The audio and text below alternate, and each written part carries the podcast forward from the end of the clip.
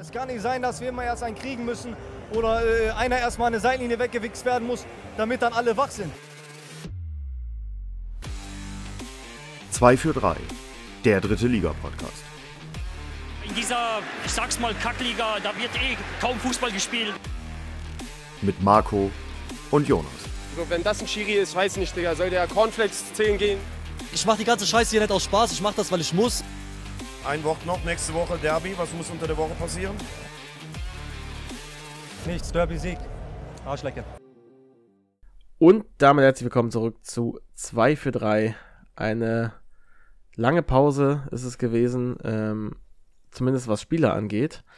Und auch wieder eine andere Folge, denn letztes Mal war ich nicht dabei und äh, diese Woche ist Jonas nicht dabei, krankheitsbedingt. Aber ähm, natürlich wie letzte Folge ist wieder Philipp dabei. Ja, schönen guten Abend. Freut mich wieder dabei zu sein. Ich hoffe, äh, bei mir geht's tontechnisch, äh, ihr könnt da auch was äh, entschuldigen, weil ich bin auch ein bisschen äh, erkältet und ja, wir wollen die Folge trotzdem machen, weil noch eine Folge ausfallen, das äh, wäre blöd, dann wenn wir über irgendwann über vier Spieltage reden. Wir werden diesen Spieltag äh, heute auch nicht über drei Spieltage reden, sondern uns hauptsächlich auf den letzten konzentrieren, aber natürlich auch mal ein paar Schwerpunkte setzen und ein bisschen eintauchen noch in die letzten Spiele. Ähm, genau. Und ich glaube, wir fangen direkt an Ja, mit dem Freitagsspiel, oder? ja will ich auch sagen. Saarbrücken gegen Ulm. Nee, Sandhausen. Äh, Sandhausen, habe ich Saarbrücken gesagt? Ja, ja. Habe ich. ähm, Sandhausen gegen Ulm, natürlich. Und Sandhausen gegen Ulm. Äh, ich kann mal ganz kurz aufs äh, Sportliche eingehen, ganz kurz äh, die Zusammenfassung. Äh, ja, es ging los mit einem Ball von äh, Otto auf Hennings, der aber an Ortag scheitert. Der macht sowieso ein gut, sehr gutes Spiel an dem Tag. Ja, und dann ging es auch schon los. Göttlicher holt sich erst gelb ab und dann nach sage und schreibe neun Minuten gelb-rot. Und äh, ja, dann ging es natürlich schon mit der Riesenhypothek ins Spiel. Äh, Reichert dann aber auf der anderen Seite mit einem Riesenbock und Otto kann trotz Unterzahl zum 1-0 einschieben. Dann äh, hatte Cienza eine Riesenchance, der auf äh, quasi, äh, der gibt auf Chessa, der hat eine Riesenchance und der verpasst knapp. Ähm, Ortak mit einem Fehler am Strafraumrand und äh, Hennings vergibt den Ball knapp. Dann noch Cienza mit einer weiteren Chance an den Pfosten. Äh, Otto nach einem Konter, aber wieder Ortak, der stark hält. Äh, Rü Rühle macht dann das Last-Minute-Tor nach Vorlage Rösch zum 2 zu 1 Siegtreffer.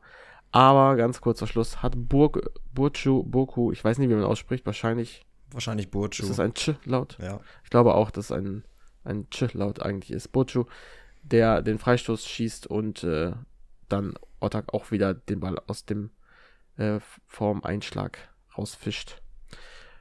Ja, und ich glaube, ähm, du hast es mir noch geschrieben, es müsste eigentlich die Kategorie äh, Idiot des Spieltags geben und es wäre wahrscheinlich Ole Göttlicher an diesem Spieltag gewesen. ja, Felix heißt er. Felix. Aber äh, ja, Wie komme ich denn auf Ole? ja, weiß ich jetzt auch nicht.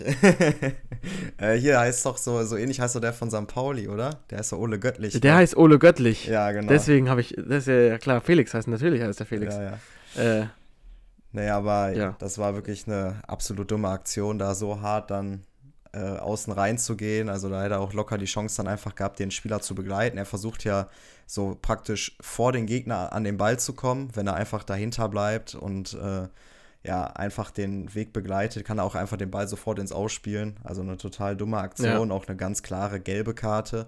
Ich habe ich hab ehrlich gesagt die erste gelbe gar nicht gesehen, aber ich weiß nicht, war das eine gelbe? Habe ich auch nicht gesehen, äh, aber ich sag mal so, ich würde es da auch nicht drauf anlegen, weil, also, wenn die erste, also, äh, wenn die erste halt eine gelbe war, ob es jetzt ein leichtes Foul war und was, wo der Chiri dann ein bisschen übertrieben hat, selbst wenn es so gewesen wäre, darf, weiß er ja, er hat gelb und darf so nicht reingehen. Also, Ja. Ja. das ist so ein bisschen das Ding, ja klar, vielleicht kann es unberechtigt. Ich habe ich hab, weiß, hab's auch nicht gesehen. Deswegen kann ich es nicht sagen, aber ähm, weiß ich nicht, da kann man ihm dann die Schuld auch nicht nehmen, weil wenn er weiß, er hat gelb, darfst du dich, darfst du nicht so riskant in den Zweikampf gehen. Ja, Und, definitiv. Vor allem es war es jetzt auch irgendwie sein Startelf-Debüt oder Comeback. Auf jeden Fall war es äh, nach längerer Zeit mal wieder da seine Startelf war. Hatte ja auch kein so leichtes Jahr, ist ja in Aue als Neuzugang praktisch sofort in der Sommerpause 22 aussortiert worden. Wurde danach, glaube ich, nach Mhm. Haching wieder verliehen oder so. Auf jeden Fall in die Regionalliga und ähm, ja, hatte eine relativ schwierige Zeit und dann erstes Spiel nach neun Minuten jetzt sofort runter. Hat seiner Mannschaft damit natürlich äh, ja, das Spiel richtig schwer gemacht, obwohl dies ja noch ziemlich gut gemacht hat. Vor allem in Person von David Otto, bei dem man einfach merkt, okay, der ist eigentlich viel zu gut für die dritte Liga. Also da liegt es dann eben einfach daran, dass er bei St. Pauli ja nicht diese Abschlussstärke gezeigt hat, die man dann braucht in der zweiten Liga bei Regensburg. Damals in deren ähm, Anfangs-One, als sie zum Beispiel auch Schalke 4-1 geschlagen haben, in deren Aufstiegssaison zu Hause, da hat der am Anfang auch gut getroffen.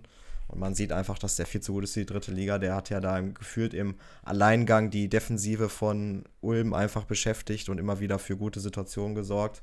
Und dann ja auch nicht umsonst das 1 zu 0 gemacht. Das war ja auch, klar, wird er dann von Reichert ähm, ja praktisch bedient. Also ein riesen, riesen Doppelfehler eigentlich von Reichert, der erst nicht in den Kopfball reingeht, den Ball aufduppen lässt und dann noch versucht, den nach hinten zu spielen. Also das war ja doppelter Fehler.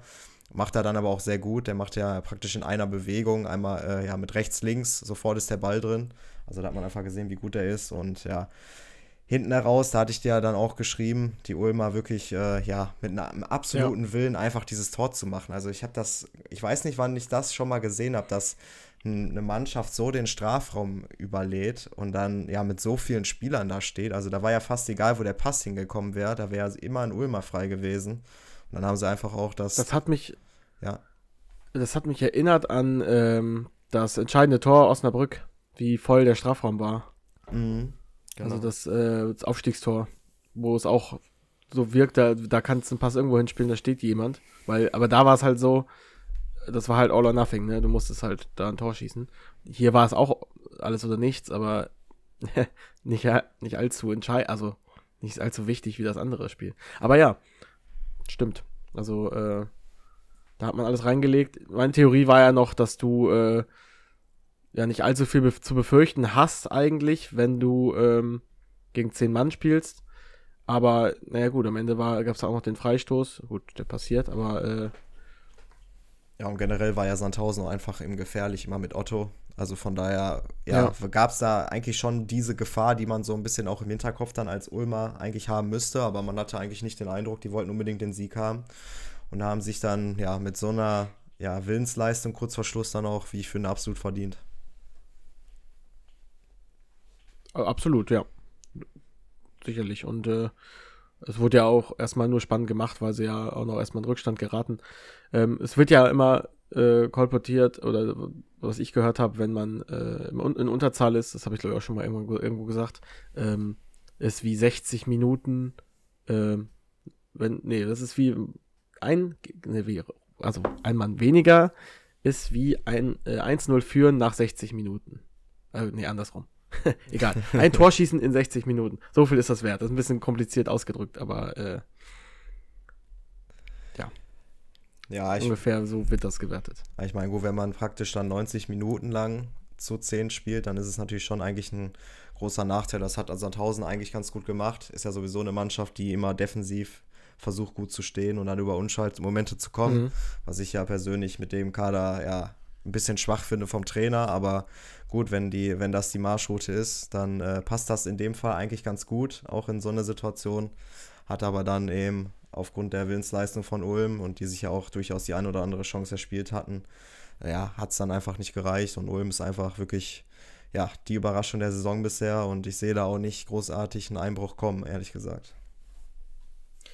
Ja, gut, das hat man bei Victoria Berlin damals auch gesagt und, äh, Ja, aber mal gucken, und dann sind sie eingebrochen und abgestiegen. Also als Tabellenführer waren, äh, ich glaube, um diese, um diese Zeit in der Saison waren sie, war Victoria Berlin Tabellenführer und sind noch abgestiegen. Also da wäre ich noch vorsichtig. Klar, es kann auch ein Elversberg werden, aber ich sehe auch eher, eher Elversberg als Victoria Berlin, auch wenn es weder noch wird. Aber ja, ich habe die, muss ich ehrlich sagen, inzwischen ganz dick auf dem Zettel für Platz 2.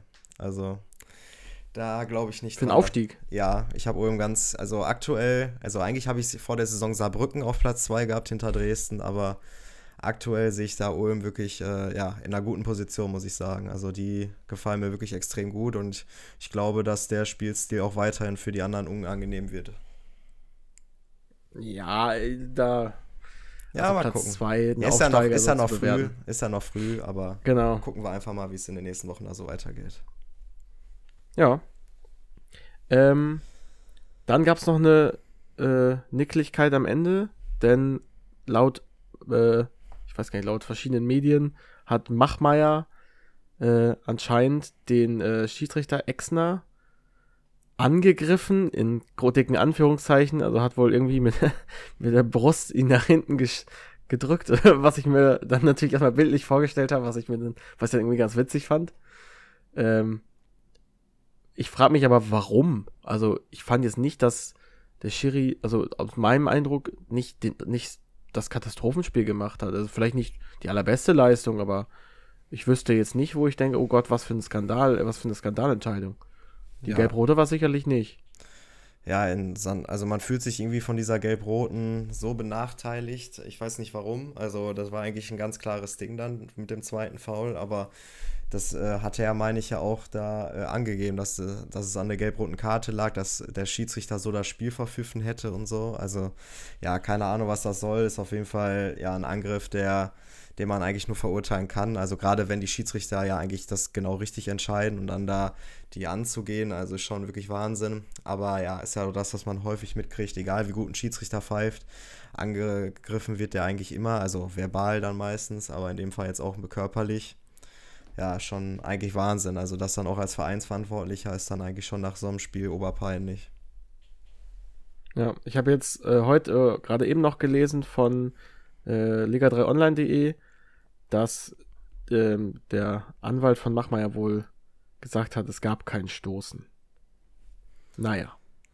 Ähm, aber er hat wohl Fehler eingestanden, also da war, sei wohl, ist wohl was gewesen, keine Ahnung. Ähm, endlich mal was los in Sandhausen. aber ich glaube, da ma- ich, ich würde mir da sportlich auch nicht so viel Sorgen machen. Also da gibt es Mannschaften, wo man sich mehr Sorgen macht, auf die wir noch kommen. Ja, wobei, also klar, jetzt mit der Richtung Abstieg auf gar keinen Fall, aber eigentlich ist ja die klare Ambition mit dem Kader, der da zusammengestellt wurde, da muss man eigentlich den sofortigen Wiederaufstieg schaffen. Also Sandhausen wurde ja auch zwischenzeitlich so als das Bayern München der dritten Liga so ein bisschen bezeichnet, weil die ja gefühlt bessere stimmt. Spieler verpflichtet haben als damals zu Zweitliga-Zeiten. Jetzt auch mit so Leuten, die noch gar nicht so groß in Erscheinung getreten sind, wie ein Stolze zum Beispiel oder ein Evina, der mitgekommen ist in die Liga. Und das ist schon wirklich bisher einfach extrem dünn, was sie da zeigen. Und ähm, ja, auch wenn ich bedenke, dass so ein Ben Baller da auf der Bank sitzt, der ja damals auch mit Duisburg überragend war. Also das auch ein Mühling ist noch nicht dieser, ja, eigentlich Unterschiedsspieler, den man so erwartet hätte aus seinen ganzen Kieler Jahren. Also da läuft es eigentlich, wie ich finde, sportlich noch nicht so richtig rund. Deswegen frage ich mich auch, warum man da so lange zögert, vielleicht auch mal den Trainer vielleicht zu wechseln, weil eigentlich kann das nicht die Spielphilosophie sein, mit der Sandhausen dann wirklich auf Dauer erfolgreich ist. Also dieses tiefe 3-5-2, da äh, einfach nur versuchen, ja, den Gegner sozusagen vor Probleme zu stellen, aber nicht ja die eigene Spielidee in den Vordergrund zu stellen. Ich, ich sehe da nicht wirklich, warum das auch nach der Winterpause vielleicht wirklich nach oben gehen sollte, wenn das so weitergeht mit dem Trainer. Wird ja bald einer frei, der offensiveren Fußball spielen lässt. So nämlich. Wahrscheinlich. Ähm, ich glaube, darauf warten sie nur noch. Aber er ist auch ein junger Trainer. Ähm, auch da musste die Mannschaft eingespielt werden. Ich bin mal gespannt, wie es da weitergeht. Äh, egal, was da passiert, ob Trainer jetzt mal gehen muss oder ob es weitergeht, ähm, kann ich mir durchaus vorstellen, dass da noch was zusammenwächst. Weil ich habe das Gefühl, ähm, inzwischen greift mehr ineinander als davor. Und äh, aber wir müssen abwarten bei Sandhausen noch. Ähm, kommen wir zum nächsten Spiel. Wo sind wir denn als nächstes? Ähm, schlag mal eins vor vom Samstagnachmittag. Ja, sollen wir direkt das relativ große Thema mit dem neuen Trainer machen? MSV Duisburg. MSV Duisburg, Ja, würde ich auch sagen. würde ich sagen, ne? Ähm, wir haben auf jeden Fall einen kleinen Gastbeitrag, den spielen wir hier mal ein. Von äh, Christoph Hemlein au- von vor zwei, drei, vier Jahren. Und ich glaube, das Wichtigste ist, dass äh, der FCK ähm, im Sommer den Harry Potter losgelosen, äh, losgeworden ist, der da an der Seite stand. Äh, ich glaube, das war das Wichtigste. Wen meinen Sie konkret? Ja, das kann, wer weiß, bei jedem Sommer war nur einer Trainer. Ähm, Ja. Der Harry Potter der dritten Liga ist zurück. Boris Schommers ist übrigens gemeint in dem Clip, natürlich. Ähm, äh, vom ersten FC Düren haben sie ihn losgeeist. Da hat er eigentlich ganz gute Leistungen gezeigt. Mit, äh, ich glaube, 1, ich habe vorhin nachgeguckt, 1,8er Punkteschnitt. Ähm, was sagst du zu ihm, Boris Schommers? Ja, stimmt. Also in der vierten Liga jetzt in Düren, da läuft es auf jeden Fall richtig gut gerade. Also ist natürlich auch ein Verein, der zwar einen Geldgeber im Hintergrund hat, aber natürlich ähm, keinen besonderen Druck in der Liga. Die sind jetzt einfach gut gestartet und äh, hätten ja, haben jetzt auch ihr Spitzenspiel jetzt gegen Oberhausen knapp verloren. Also da läuft es an sich sportlich gut. Muss man natürlich sagen, dass das ja relativ wenig ähm, zu sagen hat mit einem jetzt aktuell Tabellen 20. glaube ich, sind sie ja noch ähm, in der dritten Liga. Also da ist natürlich der Unterschied schon gigantisch, vor allem bei so einem großen Traditionsverein. Da ist schon eher so die äh, ja, Vergleichsgröße, das, was er zuvor in Lautern und Nürnberg gezeigt hat. Da hat er vom Punkteschnitt gar nicht so schlecht, glaube ich, performt insgesamt. Aber es gab immer wieder ja, Probleme im Zwischenmenschlichen, gerade halt auch in Kaiserslautern. Da ist ja auch mit Gary Ehrmann, glaube ich, das große Theater gewesen, mit dem Torwarttrainer, dem Ja. langjährigen. Ähm, ja, ist schwierig generell einzuschätzen, finde ich. Also ob da jetzt der neue Trainer, auch wenn der jetzt ein anderer Name gewesen wäre, was der jetzt wirklich da mit der Mannschaft bewirken kann. Ich würde viel eher darauf gucken wollen, vielleicht auch, äh, ja, was mit dem bisherigen Trainer Engin Wural jetzt so war. Und da finde ich es eigentlich ganz interessant, dass man jetzt in den letzten zwei Spielen jeweils allein auch was die Expected Goals anging, aber auch so von dem, was man so vom Spiel gesehen hat, jeweils die deutlich bessere Mannschaft war. Also man war da eigentlich schon auf einem guten Weg, wie ich finde. Und dass man das jetzt nochmal so komplett umwirft und jetzt mit einem ganz neuen Trainerteam ja dann auch ans Werk geht, äh, das finde ich dann schon eher interessant. Und da bin ich dann mal gespannt, wie sich das dann, jetzt hat man ja als äh, aus Duisburger Sicht zwei Wochen Zeit, beziehungsweise man hat morgen Pokalspiel im Niederrhein-Pokal, aber ansonsten hat man ja dieses äh, Spiel bei Saarbrücken nicht, weil ja Kaspar Jan da abgestellt ist für die U20, glaube ich. Und auf jeden Fall, ähm, ja, deswegen hat man das Spiel ja verschoben, deswegen hat er ein bisschen Zeit, äh, die Mannschaft auf den nächsten Gegner einzustellen. Aber ja, ich finde, das ist äh, zu dem Zeitpunkt jetzt, wo es jetzt so gut lief unter Engin Wural, ist das eine bisschen komische Entscheidung, aber muss man einfach mal schauen, was dann ja, Boris Schommers dann vielleicht mit dem Kader veranstaltet. Ist ja, glaube ich, eher auch ein tendenziellen Defensivtrainer gewesen damals bei Nürnberg. Und Lautern hat erstmal We- Wert auf die Defensive gelegt. Mal gucken, ob das dann vielleicht zum Kader passt. Da bin ich eher skeptisch, muss ich sagen. Aber ja, mal schauen, wie er sich vielleicht dann auch auf die Gegebenheiten in Duisburg anpasst. Ja, auf jeden Fall äh, war ich verwundert, als ich den Namen äh, gelesen habe, weil ich, ich muss zugeben, ich verfolge Regionalliga West jetzt nicht so viel. Und ähm, als ich dann gelesen habe, Boris Schommers, habe ich gedacht, ach, den kennst du doch noch, den alten, den alten Haudegen. Ähm, nicht sonderlich positiv in Erinnerung geblieben. Aber äh, ja, ich glaube, alles, alles, was neu und frisch ist, nimmt man jetzt in Duisburg auch jetzt mit, äh, ich will es jetzt einfach mal mit, mit ähm, einfach mal nennen, dass du jetzt mit Schwung, mit Schommers da in, in die nächsten Spiele gehst. Und äh, ja, ich kann noch mal kurz, hoppala, verklickt, ähm, auf sportliche eingehen von äh, Duisburg. Oh, wo hab ich denn? Äh, da, MSV Unterhaching. Genau, es ging los mit einer, äh, mit einer Flanke auf Mai, die er aber nicht aufs Tor bringen konnte. Dann auf der anderen Seite ein äh, Schuss von Fetch, der geblockt wird. Ähm, dann hat Michelbrink zwei dicke Chancen, wo er beide Male knapp verpasst. Ähm, Finde ich auch äh, sehr belebend, Michelbrink in dem Spiel. Äh, Köter drüber gespielt. Äh, dann äh, Fetch hatte noch ein, äh, eine Chance, der köpft den Ball knapp vorbei. Ja, und dann das Tor. Janda, der nach innen zieht und das 1 zu 0 macht. Und ähm, ja, da lässt man nicht mehr viel anbrennen. Noch, ist nochmal gefährlich. Vollert kann ihn dann aber drüber lenken. Und somit der erste Saisonsieg, der mehr als wichtig ist.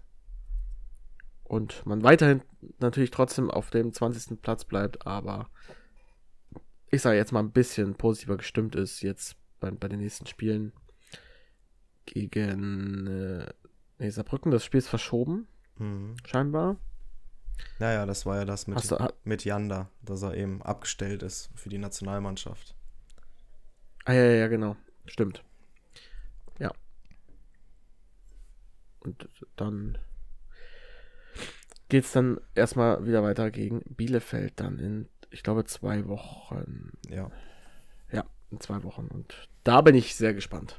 Ja, das wird ein kleiner. Könnte, Das könnte ein, äh, ja gut, jetzt ist ja der neue Trainer da, sonst wäre es vielleicht der, äh, wie sagt man, El Sekiko geworden, also der Verlierer, der Trainer fliegt, aber äh, ja, das ist auf jeden Fall für beide Verlieren verboten. Ja, so ist es. Die Frage ist, ob äh, Kniat bis dahin Zeit kriegt, aber wir werden Darüber sprechen wir gleich. Werden wir hoffen. genau. Wollen wir so ein schönes Zwischending machen? Mit zum Beispiel so einem Spiel, wo, ja, wo wir nicht so viel zu erzählen haben, wie zum Beispiel Waldhof gegen Viktoria. Das können wir gerne machen.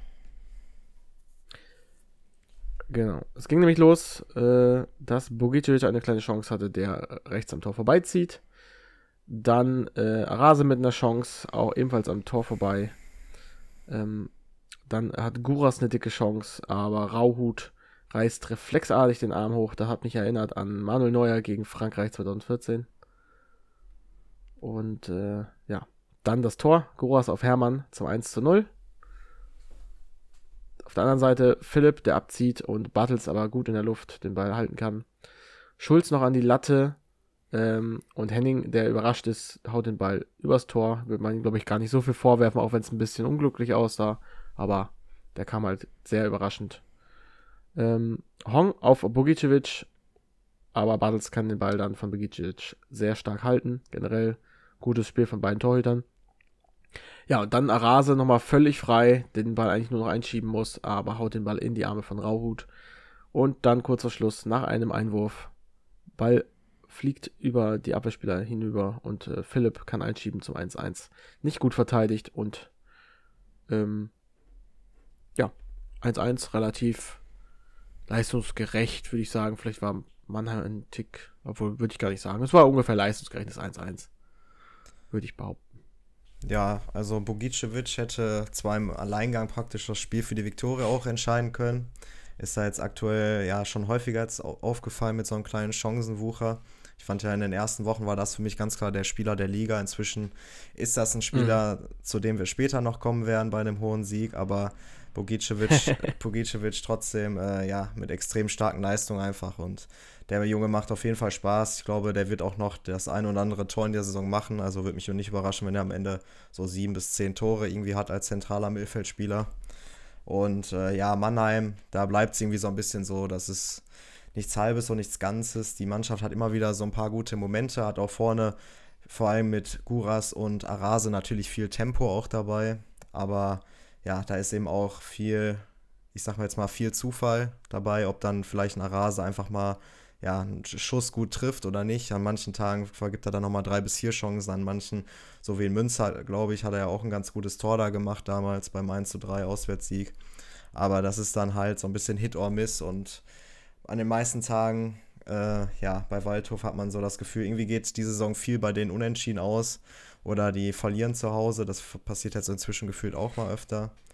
Also, äh, ja, auswärts. Kennen sind- sie gar nicht. ja, auswärts sind sie jetzt auch nicht, ja, sind sie ein bisschen besser im Vergleich, glaube ich, zum Vorjahr. Aber ja, irgendwie ist das halt genau da, wo sie stehen, da verdient es auch irgendwie gefühlt einfach zu sein, weil hinten auch immer wieder solche Patzer dabei sind und ja, irgendwie ganz eine sehr unbefriedigende Saison, glaube ich, für Waldhof-Fans. Also das ist auch ein bisschen das, was man wahrscheinlich erwarten konnte, wenn man eben Jahr für Jahr eigentlich mehr Qualität an, ja, auf, äh, im Kader verliert, aber trotzdem ist das irgendwie nicht mehr so dieses spektakuläre Waldhof Mannheim aus den ersten knapp drei, vier Jahren der, in der dritten Liga. Also da ist man vor allem in Heimspielen schon Besseres gewohnt.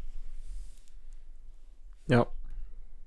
Ja, es erinnert mich so ein bisschen äh, an so Teams wie Lautern, die halt äh, lange Jahre oben mitge oder die o- lange Jahre oben mitgespielt haben, dann irgendwann gesagt haben, wir wollen aufsteigen, beziehungsweise Lautern hat direkt gesagt, wir wollen aufsteigen. Ähm, und es hat auch nie funktioniert, weil es halt spielerisch auch irgendwie immer irgendwo gehapert hat. Und jetzt ist man, ja, ich will nicht sagen unten drin, aber man ist 14. hat zwar erstmal drei Punkte noch Abstand auf den Abstiegsplatz. Ich sehe sie jetzt qualitativ auch nicht so, dass man ganz unten stehen müsste. Aber so ein bisschen an Lautern erinnert mich das dann doch schon. Und dass man halt einfach mit seinen Erwartungen nicht hinterherkommt. Ähm, Rüdiger Rehm hat da, glaube ich, auch keinen aller, den, den, nicht den leichtesten Stand. Ähm, Wenn es nach Jonas ginge, weiß ich, wäre der schon sofort weg. Er ist gar kein Fan von ihm. Und ähm, ja, bin ich gespannt zu beobachten. Äh, dass es nicht ganz nach oben reicht, haben wir ja auch schon vorher gesagt. Du ja auch. Und äh, ja, bin gespannt, wo es weitergeht. Mittelfeld sieht's aktuell nach aus. Ja, nächstes Spiel. Du darfst aussuchen. Ja, komm, dann handeln wir mal ganz schnell 1860 gegen Dynamo Dresden ab. Machen wir. Ähm, ist nicht so viel passiert, deswegen gehe ich mal ganz kurz aufs Sportliche ein. Ähm, Schröter mit der ersten kleinen Chance, die am Tor vorbeigeht, äh, nicht so spektakulär. Äh, Guter auch nicht so spektakulär, äh, der am Tor vorbeizieht. Ähm, dann hält Hiller sehr stark gegen Hermann. Und äh, ja, dann hat Schwarz zwei Chancen nach Flanke Senulahu, der einmal zu zentral, wo er einmal zu zentral abschließt und dann kann er sich einmal durchsetzen und ähm, ja, schließt wieder zu zentral ab. Ähm, die Abschlussschwäche von 60, äh, die äh, wird offenbar. Und dann äh, hat Quadvo, äh, dann ist dann die letzte Szene, Quadvo äh, mit einem möglichen Foul an Hermann. Die Frage ist, ist das ein Elfmeter oder nicht? Ja, und ich muss sagen, knifflig.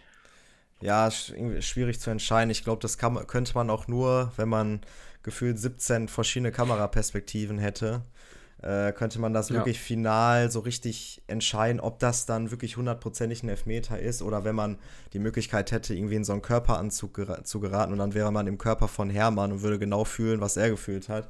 Dann könnte man vielleicht so, äh, ja, könnte man vielleicht sagen, okay, da habe ich den ganz klaren Kontakt, ich konnte nicht weiterlaufen, aber so ist es irgendwie ein Handauflegen oben und ob man davon fallen muss. Also ich kann schon den Schiedsrichter. Schiedsrichter entscheiden. Kommentator sagt, dass man da kurz vor Schluss den nicht gibt. Das kann ich schon verstehen. Ja, also der Kommentator sagte ja, es gibt unten keinen Kontakt, aber ehrlich gesagt, ich sehe da schon Kontakt. Zumindest so, dass er ihn so berührt, dass er über seine eigenen Füße so ein bisschen stolpert. Ich kann aber, also meine erste, äh, also als ich das Live, das Live-Bild gesehen habe, das erste war, was ich gedacht habe, okay, ist Elfmeter. Dann in der Zeitlupe nochmal gedacht, boah, Elfmeter wäre auch echt hart. Und finde es absolut gerechtfertigt da. Also kann absolut damit leben, den nicht zu geben. Ja. Und ich finde das auch sehr mutig vom Schiedsrichter. Ähm, obwohl eigentlich ist es nicht mutig, aber ich finde es gut gesehen, weil ich, ich finde es im ersten sieht es, äh, dass ich nach, äh, im, im, schnellen Bild sieht aus wie Elfmeter und da hat er, glaube ich, gut hingeguckt. Und ähm, ich glaube, hier kannst du besser keinen Elfmeter geben als einen Elfmeter, weil das wird das Spiel dann entscheiden und so sowas leichtes. Ich glaube dann, ich glaube die Schwelle in der Schlussminute einen Elfmeter zu pfeifen ist nochmal ein Tick höher als vor, äh, vorher im Spiel. Ja, und wenn du es einfach auch nicht, wenn du dir nicht sicher bist, dann pfeife ihn auch einfach nicht, dann äh, das ja. bringt dann auch nichts, dann irgendwie, ja, der fällt aber schon realistisch oder so. Also das bringt dann auch alles nichts. Dann pfeife ihn lieber einfach nicht, in dem, das geht halt einfach so schnell, auch für den Schiedsrichter. Und äh, ja, wenn er sich nicht sicher ist, dann soll er ihn auch nicht pfeifen. Das bringt dann auch umgekehrt nichts. Genau, und äh, so endet das Spiel schiedlich friedlich 0-0. Und ich glaube, ja, für Dresden ist das, glaube ich, zu wenig. Die hätten gerne gewonnen. Ähm, 60 nimmt den Punkt sicherlich mit gegen Tabellenführer. Aber äh, ja, 60 Leist Leistung von 60 ist äh, natürlich auch aktuell.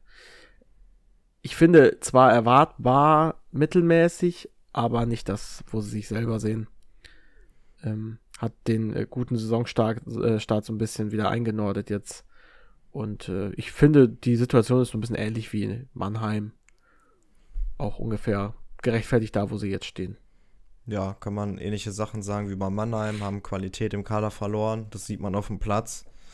Und äh, ja, da ist keine richtige Ambition in der Mannschaft, äh, ja, irgendwie nach oben zu kommen. Also es ist einfach nicht möglich mit dem Kader so wirklich. Dafür ist er irgendwie zu unausgegoren. Hatte, hatte ich ja auch in der letzten Podcast-Episode schon angesprochen, dass man eben immer wieder Etat innerhalb der Sommervorbereitung freigegeben hat mit den Morgalla-Millionen.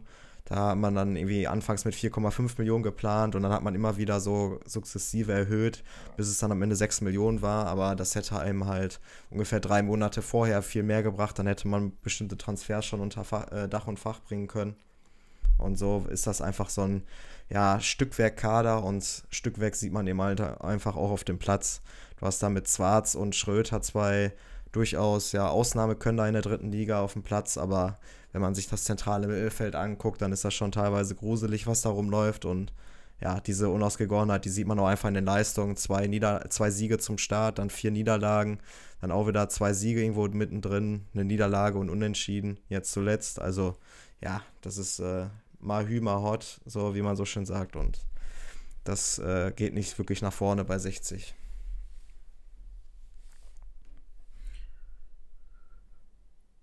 Gut. Ähm, lass uns weitermachen, oder? Ja.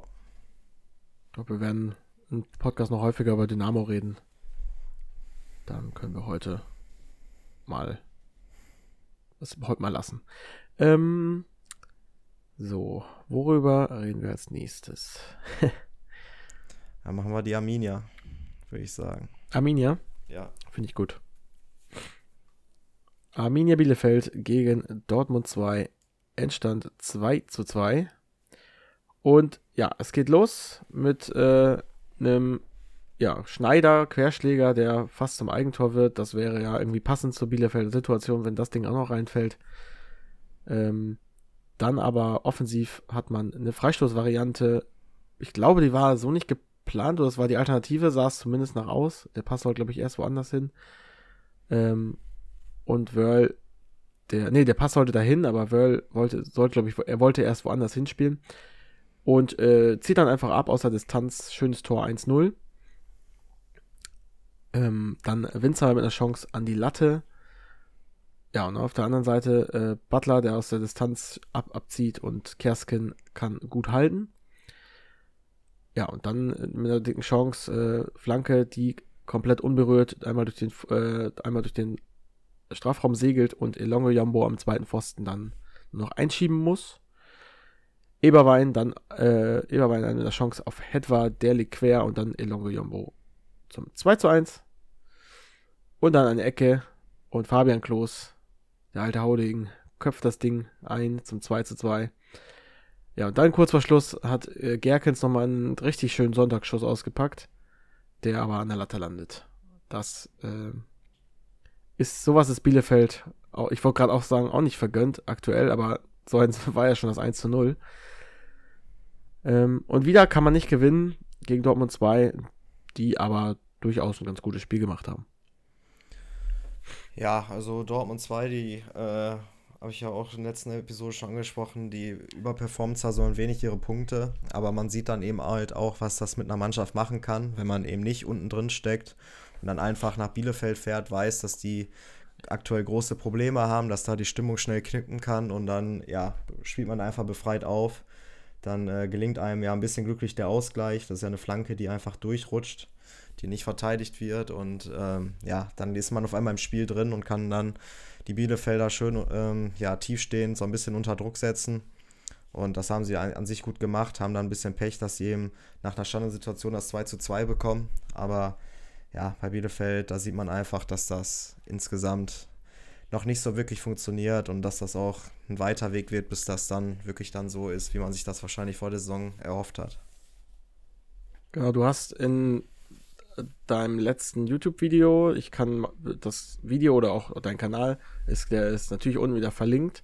Ähm, das Video, wenn ihr die Folge hört, ist gestern erschienen. Es ging um Arminia Bielefeld und ob Mitch Kniat der Schuldige an dem Ganzen ist und du kommst, ich will es jetzt, ja doch, können wir darüber reden. Ähm, guckt euch das Video gerne an, das ist, äh, ich finde es eigentlich sehr gut auf den Punkt gebracht, dass Mitch Kniat das, äh, ja, eigentlich auch nur das Bauernopfer ist vom sch schlecht zusammengestellten Kader. Aber, äh, ja, ist die Frage, ob Mitch Kniat äh, trotzdem noch weiter eine Chance kriegt. Ich bin mir, ich bin mir nicht sicher. Ich glaube, ganz Bielefeld hasst ihn inzwischen So habe ich den Eindruck. Und ähm, ja, vielleicht war es doch nicht die richtige Entscheidung, so einen Trainer, der halt sehr mutig spielt, der halt sehr eingespielt, die, dessen Mannschaft sehr eingespielt sein muss, für eine komplett neu zusammengestellte Mannschaft ähm, ja, zu besorgen. Aber das ist ja auch wieder eine Entscheidung, also die hat ja der Sportvorstand zu entscheiden, dass man sagt, okay, wir gehen dieses Risiko ein, aber wenn man das Risiko eingeht, muss man es ja eigentlich auch komplett eingehen und da muss man ihm auch einen Kader hinstellen, mit dem er das auch machen kann. Ja, ist alles äh, ziemlich verzwickte Lage. Ich weiß auch tatsächlich nicht genau, wie man das da lösen kann. Wird es besser, wenn man damit Knier dann lässt? Vermutlich schon. Aber dann spielt man halt auch wahrscheinlich sehr des destruktiven Fußball, womit man auf jeden Fall in der Liga bleibt. Aber so ein bisschen gescheitert ist die Saison jetzt schon. Ja, also es ist auch äh, wirklich eine ganz schwere Gemengelage dort in Bielefeld. Und was du jetzt auch gerade schon angesprochen hast, ist eben halt genau einer dieser Soft-Faktoren, die man halt als Kaderplaner einfach ähm, ja, im Auge behalten muss und die halt auch zeigt, wie komplex dieser Job des Sportdirektors oder Sportvorstands oder in dem Fall Geschäftsführer Sports, also da gibt es ja auch 300.000 Bezeichnungen gefühlt. Ja, Tomato, ähm, Tomato, das ist alles egal. Ja, ja alles dasselbe. Das ist im Endeffekt das alles dasselbe. Ähm, ja, das zeigt einfach, wie komplex das einfach ist und äh, dass das eben halt nicht wie bei FIFA, jetzt EAFC oder einem Football Manager ist, sondern dass es da einfach extrem viele Faktoren gibt, auch ja, was man so aus anderen Vereinen kennt, dass es dann auf einmal so eine französische Ecke gibt, weil man sich da zu viele französischsprachige Spieler geholt hat, die auf einmal dann ja sich so eine eigene Bubble da bilden und äh, nur lustlos da rumkicken, so ungefähr. Also da gibt es einfach ganz viel, was man in so einer Kaderplanung einfach berücksichtigen muss. Und ich habe das Gefühl, also obwohl ja der Trainer Mitch Kniat war ja so mit die erste Personalie, die eigentlich feststand. Und ähm, also mhm. Mutzel war ja gerade erst Trainer, da hat ihn, ach, ähm, Sportvorstand und hat er ihm ja sofort angerufen praktisch und es war ihm vollkommen klar, das ist mein Wunschtrainer. Aber wenn ich mir dann den Kader dazu anschaue, also da sicher, also das kommt mir so vor, als hätte Michael Mutzel sich überhaupt nicht mit Mitch Kniat beschäftigt. Also wie man wirklich auf diese Torwartbesetzung alleine kommen kann. Jonas Kersten als Nummer 1 im Endeffekt, der bei Meppen ein halbes Jahr jetzt ausgefallen war mit einer Schulterverletzung, glaube ich, der dann kein Spiel mehr gemacht hat zum ja, Schluss. Ähm, der jetzt auch nicht dafür bekannt ist, aus einem Verein zu kommen, wo dieses extreme Torwartspiel, also dieses extreme von hinten heraus, wo das jetzt so ja praktiziert wurde. Also in Gladbach ist das ja nicht so krass der Fall gewesen, auch nicht unter Jan Sommer. Und ähm, er hat ja auch in der zweiten nur gespielt, also da wird man dann auch nochmal ein bisschen anders gespielt auf diesen schlechten Regionalliga-Plätzen einfach. Da kannst du ja gar nicht so an Fußball spielen. Und äh, dahinter mit Oppermann, äh, Spieler vom HSV 2, der ja einfach auch überhaupt gar keine Erfahrung großartig im Tor hat. Alleine diese Position ist schon sehr, sehr merkwürdig besetzt, gerade in so einem unruhigen Umfeld. Nach den zwei Abstiegen in Folge von Bielefeld, da muss man doch als Kaderplaner wissen, dass ich da auch eine Menge Erfahrung einfach braucht, damit die Mannschaft nicht untergeht, wenn es mal nicht so gut läuft. Aber das wurde ja gar nicht berücksichtigt. Man hat ja einen 35-Jährigen mit Klos, man hat zwei 28-Jährige mit Biancardi und ich glaube Yildirim. Und ansonsten ist da großenteils nur äh, unter 25-Jährige. Und ja, das sieht man einfach in dem Kader. Dazu hast du auch zwei sehr spielschwache Innenverteidiger, was halt auch überhaupt nicht zur Spielidee passt. Und da hat man dann ja. schon äh, ja, das Problem. Also da hat es ja von Anfang an nicht funktioniert in Bielefeld. Und ich glaube, das wird unter Kniat auch so weitergehen und da kann man wahrscheinlich dann im Endeffekt wirklich nur einen Feuerwehrmann holen. Ich denke, also da kann ich mir wirklich gut vorstellen, dass es dann Marco Antwerpen wird und dass man dann irgendwie mit einer Fünferkette da spielt und dann einfach, ja, versucht eine extrem unangenehme Mannschaft zu sein und die nötigen Punkte einzufahren, damit man da mal so ein bisschen unten rauskommt. Ja, ich habe so das Gefühl, der Mutzel hat äh, Antwerpen verdient. Also der der ist ja nicht lange bei Vereinen, weil er als sehr schwierig gilt und deswegen ist er wahrscheinlich immer noch vereinslos. Aber ja, was will man machen, ne? Ähm, ich finde, wenn man, wenn man den Trainer entlässt, muss man gleichzeitig auch über äh, Mutzel nachdenken. Also, ich finde, man kann einen guten Cut machen und beide rauswerfen. Äh, ich, also ich bleibe weiterhin Fan von Mitch Kniat, von seiner Spielidee.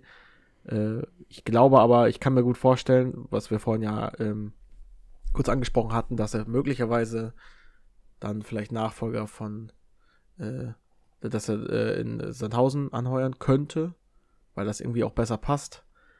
Aber ja, ja, muss jetzt auch nicht so kommen, aber ich glaube, dass Mitch Kniert auf jeden Fall relativ fix wieder einen Job findet bei einem Verein, der ihm vielleicht ein bisschen besser passt. Aber ich finde auch, hätte sich ja auch einfach mit, mit, äh, also gefühlt haben die sich ja auch nicht unterhalten über den Kader. Also, dass, dass er ihm mal gefragt hat, was brauchst du für Spieler?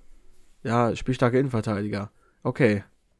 Also, dann, dann hätte er gesagt, ja, hier, ich habe zwei Spieler, sind die spielstark? Nö. Also, das wäre relativ kurze Unterhaltung gewesen. Aber dafür ist ja äh, Kniat ein Trainer auch nicht zuständig für die Kaderplanung, aber es hilft ihm natürlich. Ja. Wie geht's weiter mit Bielefeld?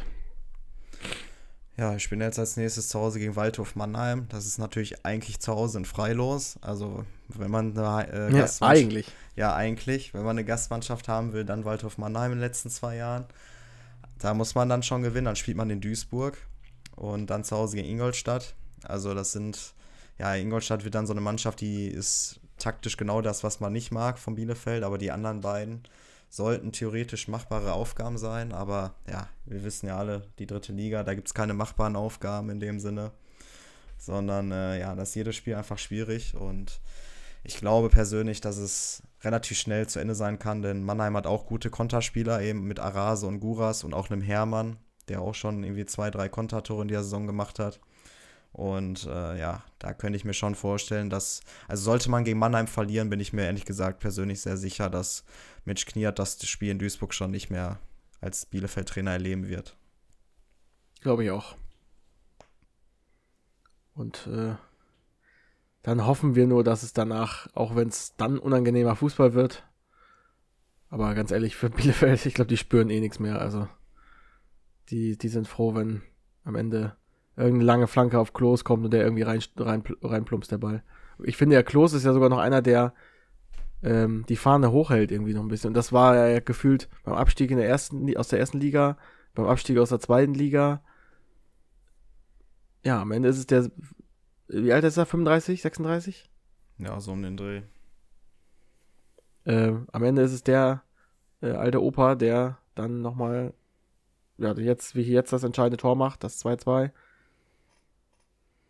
Aber so einen braucht es, ne? Und ich glaube, mit, also Bielefeld ist auch too big to fail. Also ich kann mir wirklich bei allerbesten Willen nicht vorstellen, dass Bielefeld absteigt. Wirklich nicht. Ja, da bin ich inzwischen schon, äh, da war ich vor zwei Spieltagen auch noch der Meinung. Aber ich bin ja jetzt für das Video den Kader mal so durchgegangen. Und gerade die Offensive, die hat so eine gefährliche Mischung, das habe ich ja vor, äh, in der letzten Episode auch schon angesprochen. Diese Spieler, deren letzte Saison ein Jahr oder länger her ist und die ein Jahr lang praktisch kein Fußball gespielt haben auf dem Platz, sondern nur im Training, das sind immer diese Spieler, die ja dann wieder richtig Probleme haben, ihre Karriere in Fahrt zu bekommen. Sehr gutes Beispiel jetzt auch gerade Tarsis Bonga bei 60 München, der drei Jahre lang gefühlt nur auf der Bank gesessen hat, in drei Jahren nicht einen einzigen Scorerpunkt gesammelt hat in Pflichtspielwettbewerben. Und äh, ja, der 260 irgendwie nur die Alternative Nummer drei auf dem rechten Flügel ist. Und ähm, obwohl der ja auch nicht umsonst verpflichtet wurde. Und ähm, ja, das ist, das bringt einfach nichts. Und man hat eben einfach mit Schipnowski, mit Hildirim, auch mit einem Putaro, mit einem Winsheimer hat man genau diese Spieler, die einfach schon lange keine wirkliche Top-Saison mehr gespielt haben. Da ist sogar Putaro noch der mit dem kürzesten Abstand vor zwei Jahren in Ferl, eben auch unter Kniat.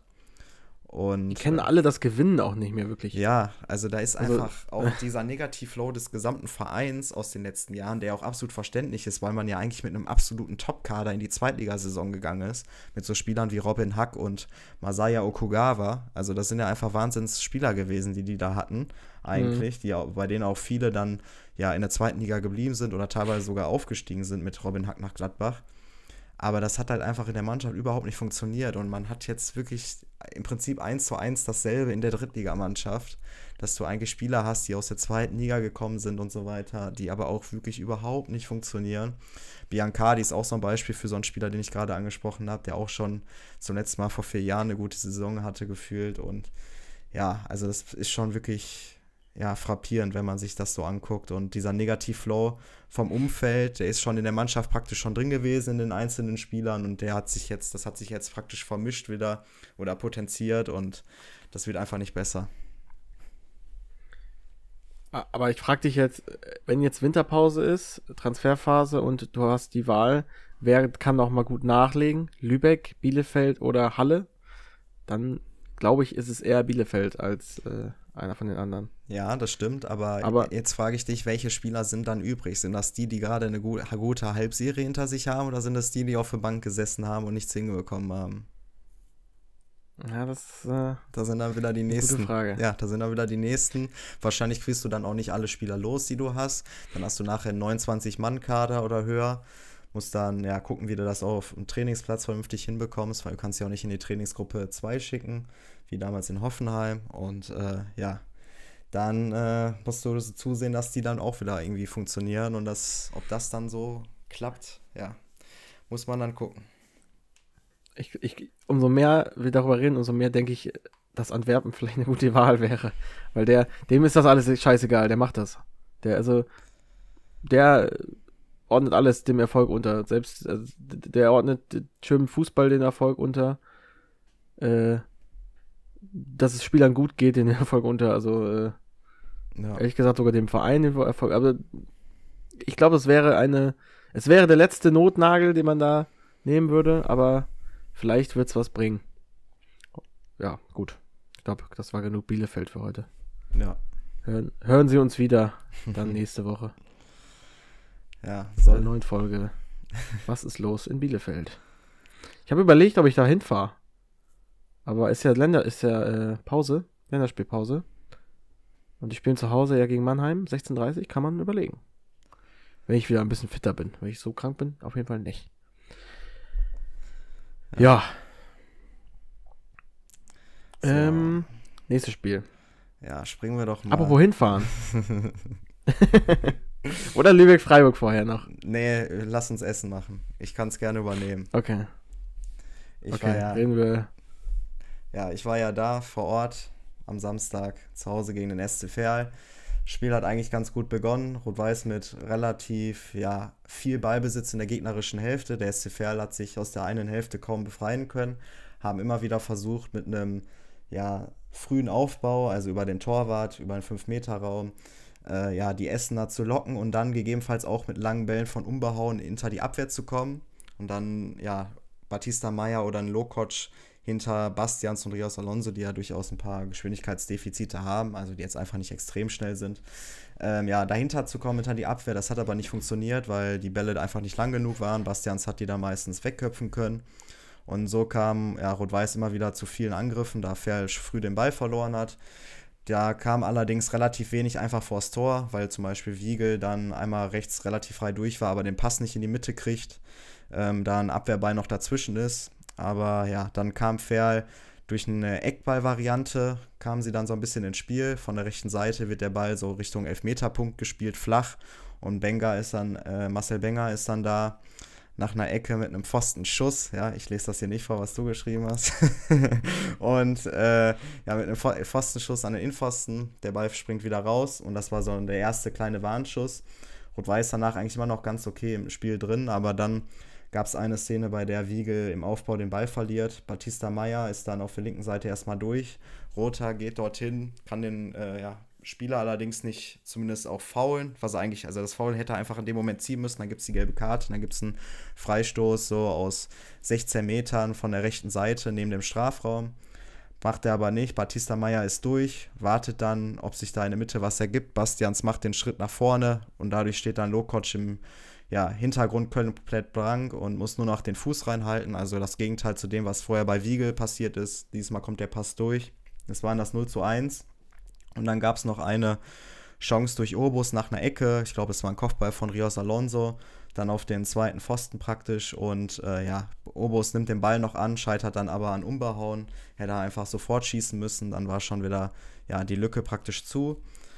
Und dann, ja, plätscherte das Spiel so ein bisschen in der zweiten Hälfte vor sich hin. Rot-Weiß hat versucht, ähm, zum Ausgleich zu kommen. Ist dann ja nicht wirklich was Gefährliches bei rumgesprungen. Und dann gab es eine Szene, nachdem ich eine Minute zuvor noch zu meinem Kollegen gesagt hatte, ich glaube, das Spiel verlieren wir heute nicht. Äh, Gibt es dann einen Hackentrick und Rios Alonso springt der Ball an den Arm. Ist ein bisschen ja, ja, abgespreizt, kann man sagen, in dem Sinne. Also er hat einfach die Hand nicht hinter seinem Rücken versteckt, weil er da so ein bisschen in die Knie geht. Und ich wusste sofort, als ich, ich habe es nur von äh, ungefähr 80 Meter Entfernung gesehen oder noch weiter ja im Prinzip, also über 100 Meter, ich wusste trotzdem sofort, dass der Elfmeter gepfiffen wird. Und äh, ja, ist dann, glaube ich, bei der aktuellen Regelauslegung, auch wenn war Grafati was anderes sagt, da gibt es dann auch wieder eine andere Quelle, hier IG Schiedsrichter heißt die, die sagt dann, das war ein Elfmeter. Ich Mhm. glaube, das geht einfach in Ordnung. Also ich habe da schon auf jeden Fall in der Bundesliga für deutlich weniger ein Handspiel gesehen, wenn ich da so an die letzten Elfmeter Darmstadt gegen Gladbach denke, da die Aktion, als es da Rot gibt, oder Ja. der Elfmeter eben bei Heidenheim gegen Bremen, als Oma ha Ja. Haktab Traoré da angeblich ein bisschen an, äh, ja, mit dem Ball an die Hand oder mit der Hand an den Ball kommt. Also ja, geht schon in glaub, die- Ordnung. Ja, Ich glaube, die Hauptregel ist da, wenn du Spannung im Arm hast, dann zählt meistens als, der soll da absichtlich sein.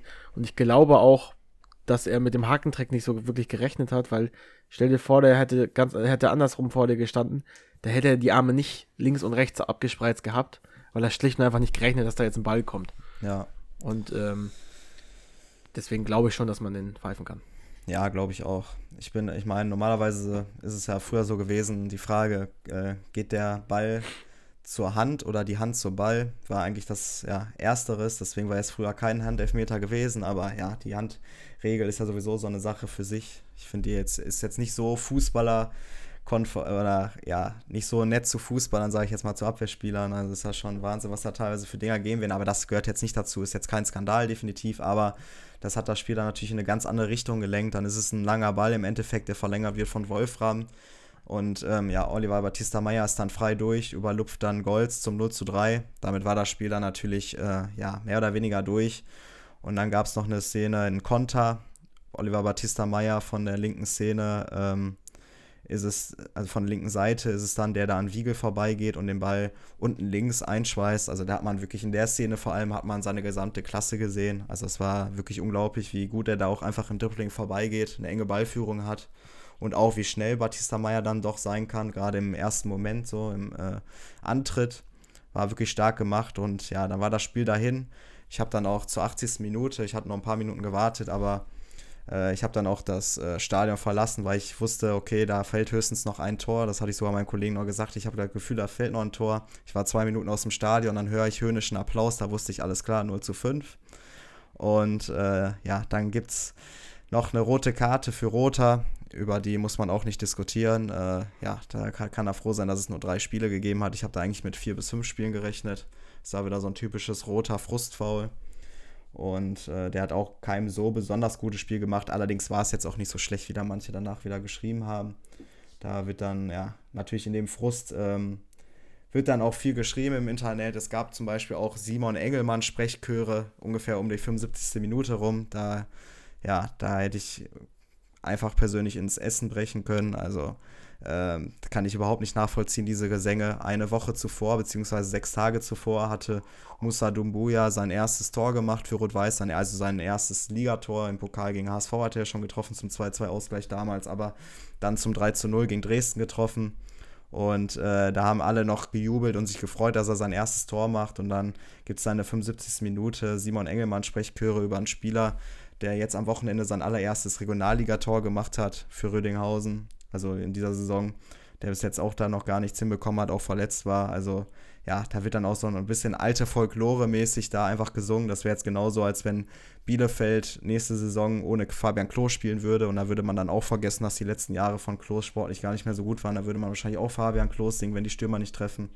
So war dann ein bisschen die Stimmung in Essen und ja, dementsprechend am Ende 0 zu 5 verloren sehr bitter, weil ich finde eigentlich, dass das komplett unnötig war. Man hätte einfach 1 zu 0 in Führung geben müssen. Man hatte die Situation vor dem Tor. Nicht immer hat das zu, einer, äh, zu einem Abschluss geführt, aber man hatte genug Möglichkeiten, einfach 1 zu 0 in Führung zu gehen. Das 1 zu 0 von Ferl war absolut unverdient und kam aus dem Nichts, weil ich finde eigentlich, dass der Matchplan von Rot-Weiß gut aufgegangen ist. Man hat Ferl eigentlich gar keine großen Optionen gegeben und ja, dann ist es aber im Endeffekt dann mit dem Elfmeter wirklich so dahin gegangen und ja, dann gab es dann natürlich jetzt heute noch ein Eklat. Da kannst du ja mal ganz kurz einleiten und dann kann ich noch ausführen. Ähm, genau, denn ähm, RWE suspendiert seinen Captain, hat mehr Tradition als RB Leipzig. Ähm, Felix Bastians äh, wurde suspendiert, wurde freigestellt. Für, Für unbestimmte auf Zeit. erstmal. bis auf weiteres quasi. Ja, das ist, äh, was du schon sagst, hier mit mehr Tradition als RB. Ähm, ja, das ist schon der Wahnsinn, was die letzten zwei Jahre so abgeht bei den Kapitänen von Rot-Weiß. Die, ähm, ich versuche es kurz zu machen, von 2019 bis 2021 war Marco K. Gomez Kapitän bei RWE. Der ist dann äh, ja überraschend, also der Vertrag ist ausgelaufen, ist dann in die dritte Liga gewechselt zu Tegucci München. Hatte wohl noch nicht mitbekommen, dass es auch schon in den Jahren zuvor da immer wieder äh, ja, ausbleibende Gehaltszahlungen gab. Äh, ist trotzdem dahin gewechselt, weil er eben auch Familie in Zürich hat, ist ja Schweiz, äh, also Schweizer, auch mit dem spanischen Pass noch. Deswegen aus der Hinsicht absolut verständlich, hat deutlich mehr Geld verdient und auch eine Liga höher. Also von daher alles gut. Trotzdem hat es mir so ein klein bisschen wenig, muss ich ehrlich sagen, das Herz gerissen, weil das war schon einer meiner absoluten Lieblingsspieler der letzten zehn Jahre bei Rot-Weiß. Also wenn nicht sogar zwischenzeitlich der Lieblingsspieler, weil wir nicht allzu viele erfolgreiche Jahre davor hatten. Und dann ja, war es extrem bitter einfach generell, dass wir in dieser Saison damals gegen Dortmund 2 nicht aufgestiegen sind, weil da auch noch zum Beispiel Amara Condé bei uns gespielt hat. Also eine Menge Spieler einfach, die uns extrem hätten weiterhelfen können. Auch Simon Engelmann war noch in einer ganz anderen Form damals körperlich. Und ja, wirklich extrem schade, dass wir es damals nicht schon geschafft haben. Aber dann wurde Nachfolger Dennis Grote, der hatte dann ein halbes Jahr später in der Winterpause 21-22 ein Angebot bekommen von seinem früheren Verein Preußen Münster, der auch der direkte Aufstiegskonkurrent war in dem Jahr und gegen die wir uns ja dann auch im Torverhältnis beziehungsweise in der Tordifferenz, so heißt es ja richtig, habe ich äh, am Wochenende mhm. bei Zeigler gelernt. Bei Zeigler gelernt. Genau. Ähm, das, äh, ja, also da war einfach der direkte Konkurrent, bei dem es auch schon viel Stimmung gab, weil da bei dem Hinspiel in Münster, da gab es ja schon äh, Fanausschreitungen, weil da Rot-Weiße den äh, ja, Block gestürmt haben, beziehungsweise auf die äh, Heimtribüne gelangt sind, ein paar. Und äh, ja, dementsprechend, also das äh, Verhältnis zwischen Münster und Essen ist sowieso sehr vorbelastet gewesen aus all den Jahren. Gibt auch immer noch diese Legende. Nicht die Differenz? Aber dann nicht nur ein Verhältnis auch. Ja, also, ja, ja, sehr gut. äh, nee, aber es gibt da so diese, diesen Mythos, dass wir das, äh, also das Essener Fans, das Schwert des Rathauses, glaube ich, geklaut hätten. Äh, das stimmt aber nicht, aber das hält sich trotzdem immer noch nach, äh, nach ähm, wie sagt Klingt man? wie eine Mittelaltergeschichte. Ja, genau. Also es hält sich immer noch das Gerücht und ähm, dementsprechend ist das einfach immer aufgeladen. Gibt auch noch ein paar andere Stories natürlich aus all den Jahren, ist ja klar, man ist sich ja häufig begegnet. Jedenfalls hat er das äh, ja, Angebot bekommen, äh, was Peter Niemeyer, der Sportdirektor von Preußen Münster, äh, ja, weder so richtig verneint noch bejaht hat. Er hat nur gesagt, es hat kein Angebot gegeben, also kein schriftliches aber es hat äh, definitiv ja, die Gespräche gegeben. Er ist dann auch übrigens ein halbes Jahr später im Sommer 22 nach Münster gewechselt, also ein Schelm, wer sich dabei Böses denkt. Und er hatte dann einen langfristigen Vertrag mit, Ansch also mit Anschlussvertrag im Verein angeboten bekommen, ist damit auf den Verein zugekommen. Der Verein hat dann darauf reagiert, dass man ihn suspendiert hat. Ähm, ja, muss ich auch sagen, war vielleicht auch ein bisschen übertrieben. Also ich weiß nicht, man weiß natürlich nicht, wie es, äh, wie er es übermittelt hat. Man weiß nur, dass er auch mit dem Berater dort aufgetaucht ist. Von daher war es schon eine etwas ernstere Sache. Man hat sich dann dafür entschieden, eben ihn zu suspendieren und hat mit Niklas Tarnath die Saison zu Ende gespielt, ist dann knapp aufgestiegen. Allerdings wurde der unmittelbare Nachfolger Daniel Davari in dieser Winterpause. Der ist dann vier Monate später ähm, bis zum April auch Kapitän gewesen. Dann wurde er äh, zum Glück aus sportlichen Gründen ersetzt durch äh, Jakob Golz, der schon eigentlich ja, der hätte sich schon die ganze Zeit eigentlich für Davari spielen müssen. Die Zeit von Davari war absolut vorbei. Also bis der mal unten war, äh, das hat eine Zeit gedauert. Und ja, wenn man jetzt sieht, wie gut einfach Jakob Golz ist, dann kann man sich ausmalen, wie viel besser Jakob Golz auch damals schon war. Und ähm, ja, Davari hat das nicht gut aufgenommen, wurde dann suspendiert. Dann wurde Daniel Heber der Nachfolger von ähm, Davari. Der ist dann in der vergangenen Winterpause gewechselt nach Magdeburg in die zweite Liga gegen eine Ablöse. Und ja, jetzt ist der nächste Kapitän Felix Bastians, der hat sich jetzt knapp neun Monate gehalten. Also man sieht schon, das ist eine relativ kurze Halbwertszeit. Hat jetzt, äh, ja, insgesamt drei, der dritte Kapitän, der jetzt suspendiert wurde. Zwei haben den Verein ähm, verlassen mit Kiel Gomez und Heber.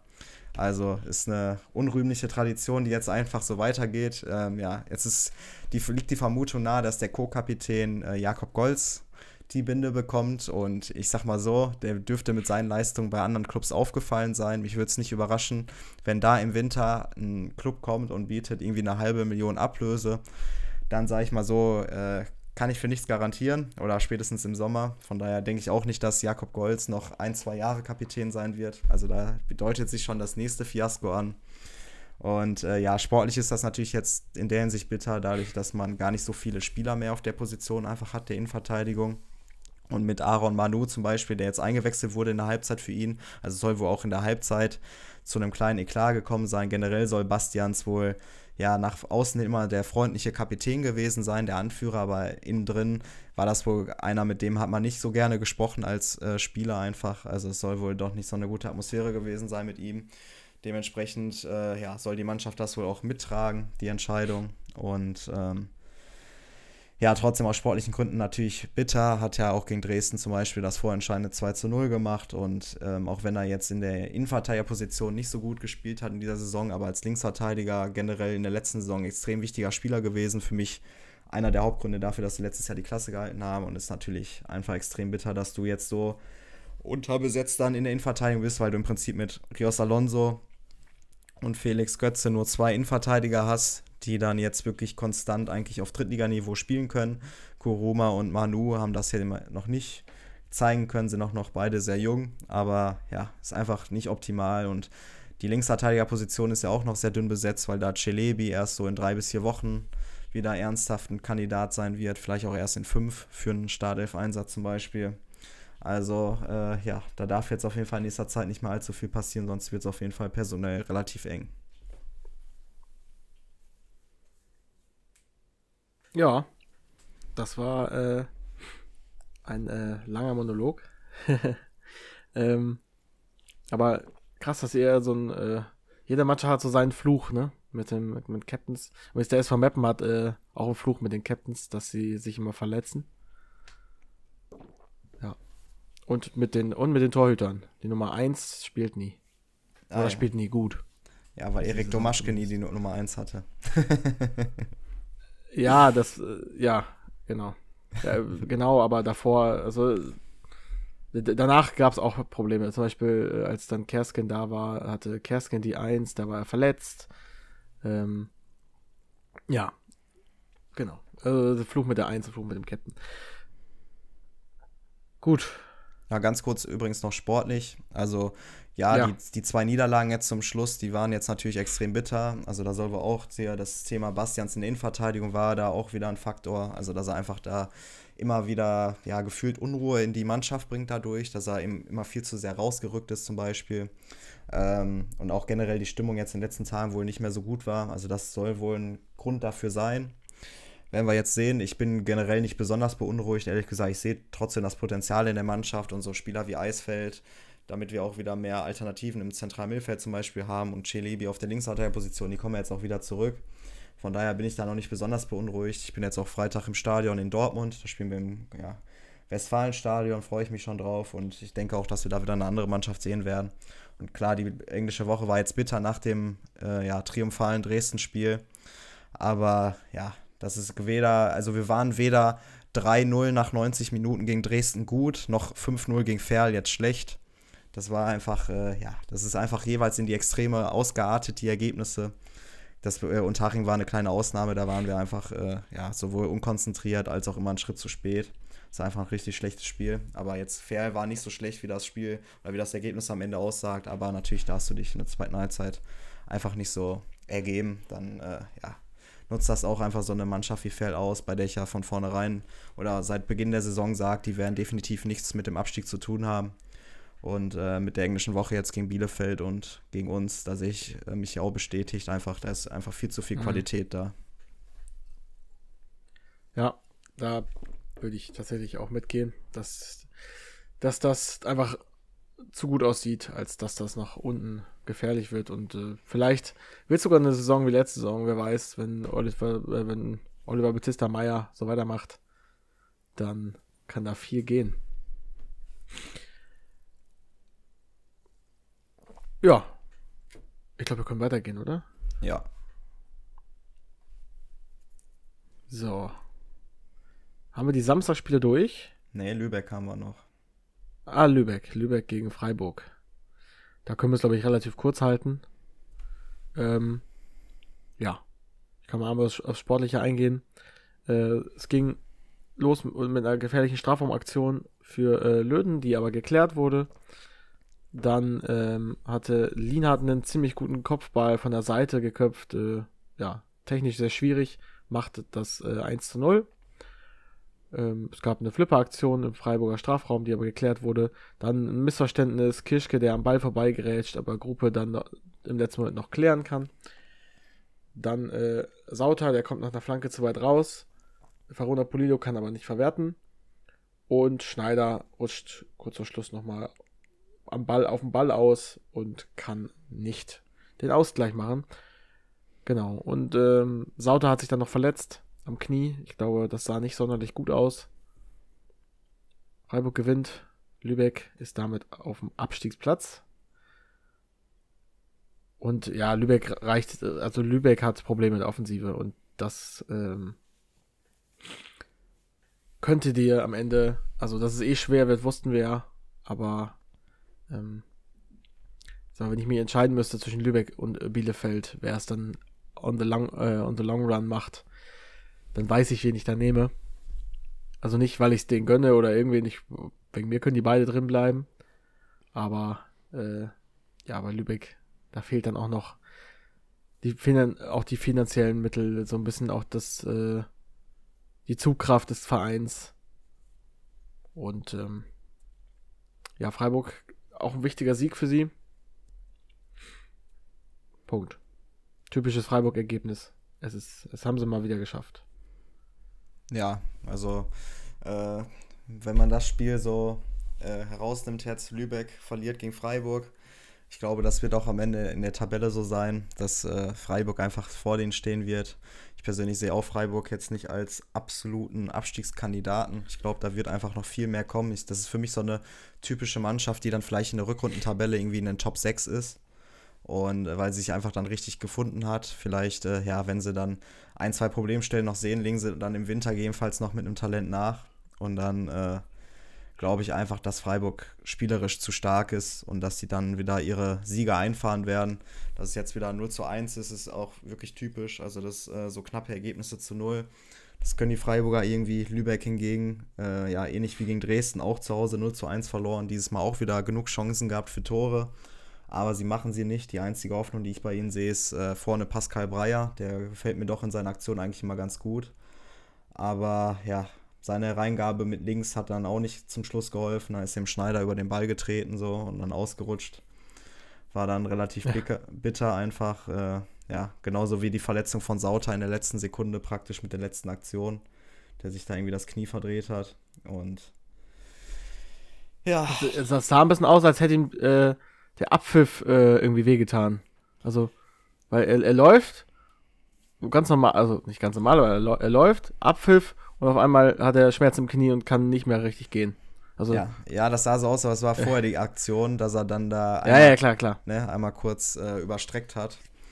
Ja, mal gucken, was da dann die Diagnose sah im Endeffekt schon kurios ist. Aus. Aber äh, Freiburg 2, das haben wir ja in dieser Saison schon festgestellt, die haben mehr als genug Torhüter. Also da wird dann einfach ja. entweder Jan Tunen oder wenn er wieder fit ist, Uphoff spielen bei den Heimspielen. Also da, da haben sie auf jeden Fall kein Problem. Wir haben, glaube ich, noch einen Torwart, der heißt Mack, äh, den sie da auch noch haben. Also sie haben mehr als genug Torhüter und ja, von daher ist das für sie sportlich gesehen noch relativ verkraftbar, auch wenn es dann vielleicht eine längere Ausfallzeit sein wird. So ist es. Dann lass uns doch direkt äh, weitergehen und nicht zu lange hier aufhalten bei dem Spiel. Jetzt haben wir Samstag durch. Ja, das war das späte Samstagsspiel, ne? Mhm. Haben wir alle geguckt. Ich glaube, ja, haben wir alle. Ich glaube, ich habe in dieser Saison, Schande über mein Haupt, noch kein 16:30-Spiel geguckt. Ich auch nicht. Weil, weil ich bei der, weil ich bei der äh, Hälfte der Spiele, entweder, weil ich bei der Hälfte Spiele sage, äh, gucke ich Bundesliga und merke, ach ja, dritte Liga ist ja auch. Und bei der anderen Hälfte denke ich mir, es spielt Lübeck gegen Freiburg. Nein. Ja, also da sind auch wirklich bisher noch keine wirklichen Knallerspiele, glaube ich, gewesen. Äh, ich, außer das am Doch, ersten das erste. Spieltag. Ja. Bielefeld Dresden. Genau. Das war noch, das war noch ein Topspiel, das kam auch in der ARD. Aber ansonsten wird, war da häufig, glaube ich, 60 München und Aue schon zu sehen. Und äh, ja, die Mannschaften alleine, die sind jetzt für mich nicht so die Mannschaften, die ich dann auch äh, gucken würde, sondern das kommt dann immer auf das, ja, auf das Pandor an und das waren bisher noch nicht so wirklich die attraktiven Partien. Zum Beispiel Sandhausen gegen 60, weiß ich noch, war da auch auf dem Spot und ja, das sind dann nicht so die Spiele, die ich mir so besonders gerne angucke. Ingolstadt 60, Halle 60, äh, Lübeck Halle. Ich habe so das Gefühl, die haben so ein paar Mannschaften, die sie da immer gerne hinsetzen. Äh, Haching Essen. Nee. Nee, ach nee. Quatsch, das war englische Woche. Vergiss Ja. es, vergiss es. Ja. Ach stimmt, das war gar kein 16:30-Spiel. Das war das Sonntag 13:30-Spiel. War es nicht das 16:30-Spiel? Nee, das war Aue Saarbrücken, über das wir noch nicht geredet haben. Ach ja, aber da, dafür gilt, für dieses Spiel gilt im Prinzip dasselbe. Also auch äh, Saarbrücken. Mhm. Saarbrücken ist eine Mannschaft, die gucke ich mir generell gerne an, aber ja, das Auswärtsgesicht von Saarbrücken sportlich äh, reizt mich da nicht, die mir auswärts eigentlich anzugucken. Das sind meistens nicht so die besonders guten Spiele von Saarbrücken. Da gucke ich mir lieber zum Beispiel jetzt äh, unter der Woche dieses Spiel gegen Lübeck zu Hause, als die Lübecker sich in ihrem Stra- Strafraum verbarrikadiert haben. Und wenn dann äh, Rabic immer wieder versucht, mit Flanken und mit Schüssen aus der Distanz da irgendwie eine Lücke zu finden, das gucke ich mir dann doch lieber an, verhältnismäßig, als wenn Saarbrücken irgendwie auswärts spielt. Das ist dann irgendwie, ja, leider meistens nicht so das Spektakuläre und das drückt sich ja heute oder an diesem Spieltag ja auch im Ergebnis aus. Genau, es ging los. Äh, Bär aus der Drehung mit einem Schuss, aber Kerber, der dazwischen steht. Ähm, Rabic stand, wie du sagst, im Rückraum, der aber an Mendel scheitert. War das schon das Ding? Nee, das war später. Ähm, Seitz aus Spitzenwinkel, pa äh, Paterok kann da halten. Dann äh, ein Konter nach einer Ecke, Saarbrücken. Und äh, ja, Rizzuto, taktisches Foul, gelb-rot. Ich glaube, da gab es auch keine zwei Meinungen. War halt ja, wenn ihm das, das wert war, gelb-rot zu kriegen für halt ein klar taktisches Foul. Naja. Ähm, äh, Tashi, ich habe ich hab, äh, ich hab geschrieben, äh, Tashi kann nach Anthony-Drehung auf Wish bestellte einschieben zum 1 zu 0. also so ein bisschen vom Gegner abgeprallt. Äh, wenn ihr nicht wisst, was ich meine, einfach mal irgendwie Anthony-Trick oder so. Weil mehr, von mehr, mehr kennt man von dem nicht. Er macht nicht viel. Ähm, dann aber Rosenlöcher mit einem äh, richtig langen Traumpass. Äh, Paterok Ja, kommt das raus war, das war, und, ja, das äh, war Jakob. Das war, wurde in der Zusammenfassung falsch gesagt. Das habe ich irgendwo gelesen. Das war Jakob. war Jakob, war Ja. gar nicht Rosenlöcher. Ich habe mich schon gewundert, dass Rosenlöcher solche Dinge kann. Ja, haben sich die Ähm, Aue-Fans ja, auch. aber, aber deswegen ist es ihnen aufgefallen, dass- das kann nicht Rosenlöcher gewesen sein, sondern war Jakob. so. Ähm, ja, äh, genau. Tashi, der dann ähm, vor dem Torwart an, an den Ball kommt und Seitz, der dann ins leere Tor einschieben kann zum 2 zu 0. Ja, und dann noch eine letzte Chance. Böder per Kopf nach der Flanke und Mendel hält den äh, richtig, richtig gut. Und somit gewinnt Aue. Und tatsächlich, dass ich das mal sage, ähm, völlig verdient. Na Ja. gut, in Überzahl kann man jetzt sagen, aber nein. Ähm, der, der Pass war klasse. Ähm, ja, und äh, auch das 1-0 war, war, schön, war schön rausgespielt. Das ist absolut verdient, wie Aue dieses Spiel gewinnt. Und, ähm, aber die, die, die, nochmal zum 2-0. Also, Paterok muss da doch komplett rauskommen, oder nicht? Also, der kommt da irgendwie raus und bleibt dann irgendwann stehen. Oder meine ich das bloß? Ja, also Der zieht nicht ganz durch. Ja, genau. Und Paterok generell fällt mir in dieser Saison häufiger mit komischen, ja, Aktionen, also un Torwart-untypischen Aktionen, sage ich mal, auf. Also ist mir schon die letzten Male auch aufgefallen. Jetzt, äh, der hatte doch auch gegen Lübeck diese eine Aktion, bei der er sehr weit vorm Tor steht und dann den Ball so abfängt praktisch. Also äh, so ein bisschen ähnlich wie Ulreich gegen ähm, Leipzig, als der da auch ganz weit raus war und den Ball da sozusagen abgefangen hat. Also der ist auch ein sehr Mhm. riskanter Torhüter manchmal. Und äh, ja, gefällt mir spontan, also generell noch nicht so in dieser Saison Paterok im Tor. Also ich sehe das auch nicht als die absolute Königslösung. Ich habe ihn zwar im Managerspiel verpflichtet, weil ich dachte, okay, Batz hat mir gute Dienste geleistet, dann hole ich doch mal den Nachfolger. Aber ich muss sagen, äh, ja, eine wirklich gute Leistung habe ich von Paterok noch nicht so wirklich in der Saison gesehen. Also ist da immer wieder bei, ja, nicht Schuld an Gegentoren, aber das sieht einfach manchmal ein bisschen komisch im Stellungsspiel aus oder dass er manchmal auch nicht hinterher springt. Da gibt er da manchmal ein bisschen früh, finde ich, den Ball auf und äh, ja, ist auf jeden Fall nicht ein 1 zu 1 Ersatz einfach von Daniel Batz und ich finde, das merkt man auch so ein bisschen bei Saarbrücken, dass da einfach dieser Torwart fehlt, der dann in gewissen Spielen. Aber wer ist das schon? Ja, das stimmt natürlich, aber das haben sie auf jeden Fall nicht so ersetzt bekommen, dass sie da diesen Torhüter haben, der dann einfach auch mal in Spielen komplett die Null hält, obwohl man eigentlich viel zu viele Chancen zugelassen hat. Das hatte man in der letzten Saison auch schon in der Rückrunde unter Rüdiger Ziel des Öfteren der Fall. Ja. Und für Aue natürlich ein wichtiger Sieg. Die hatten jetzt die letzten drei Spiele davor verloren, meine ich alle.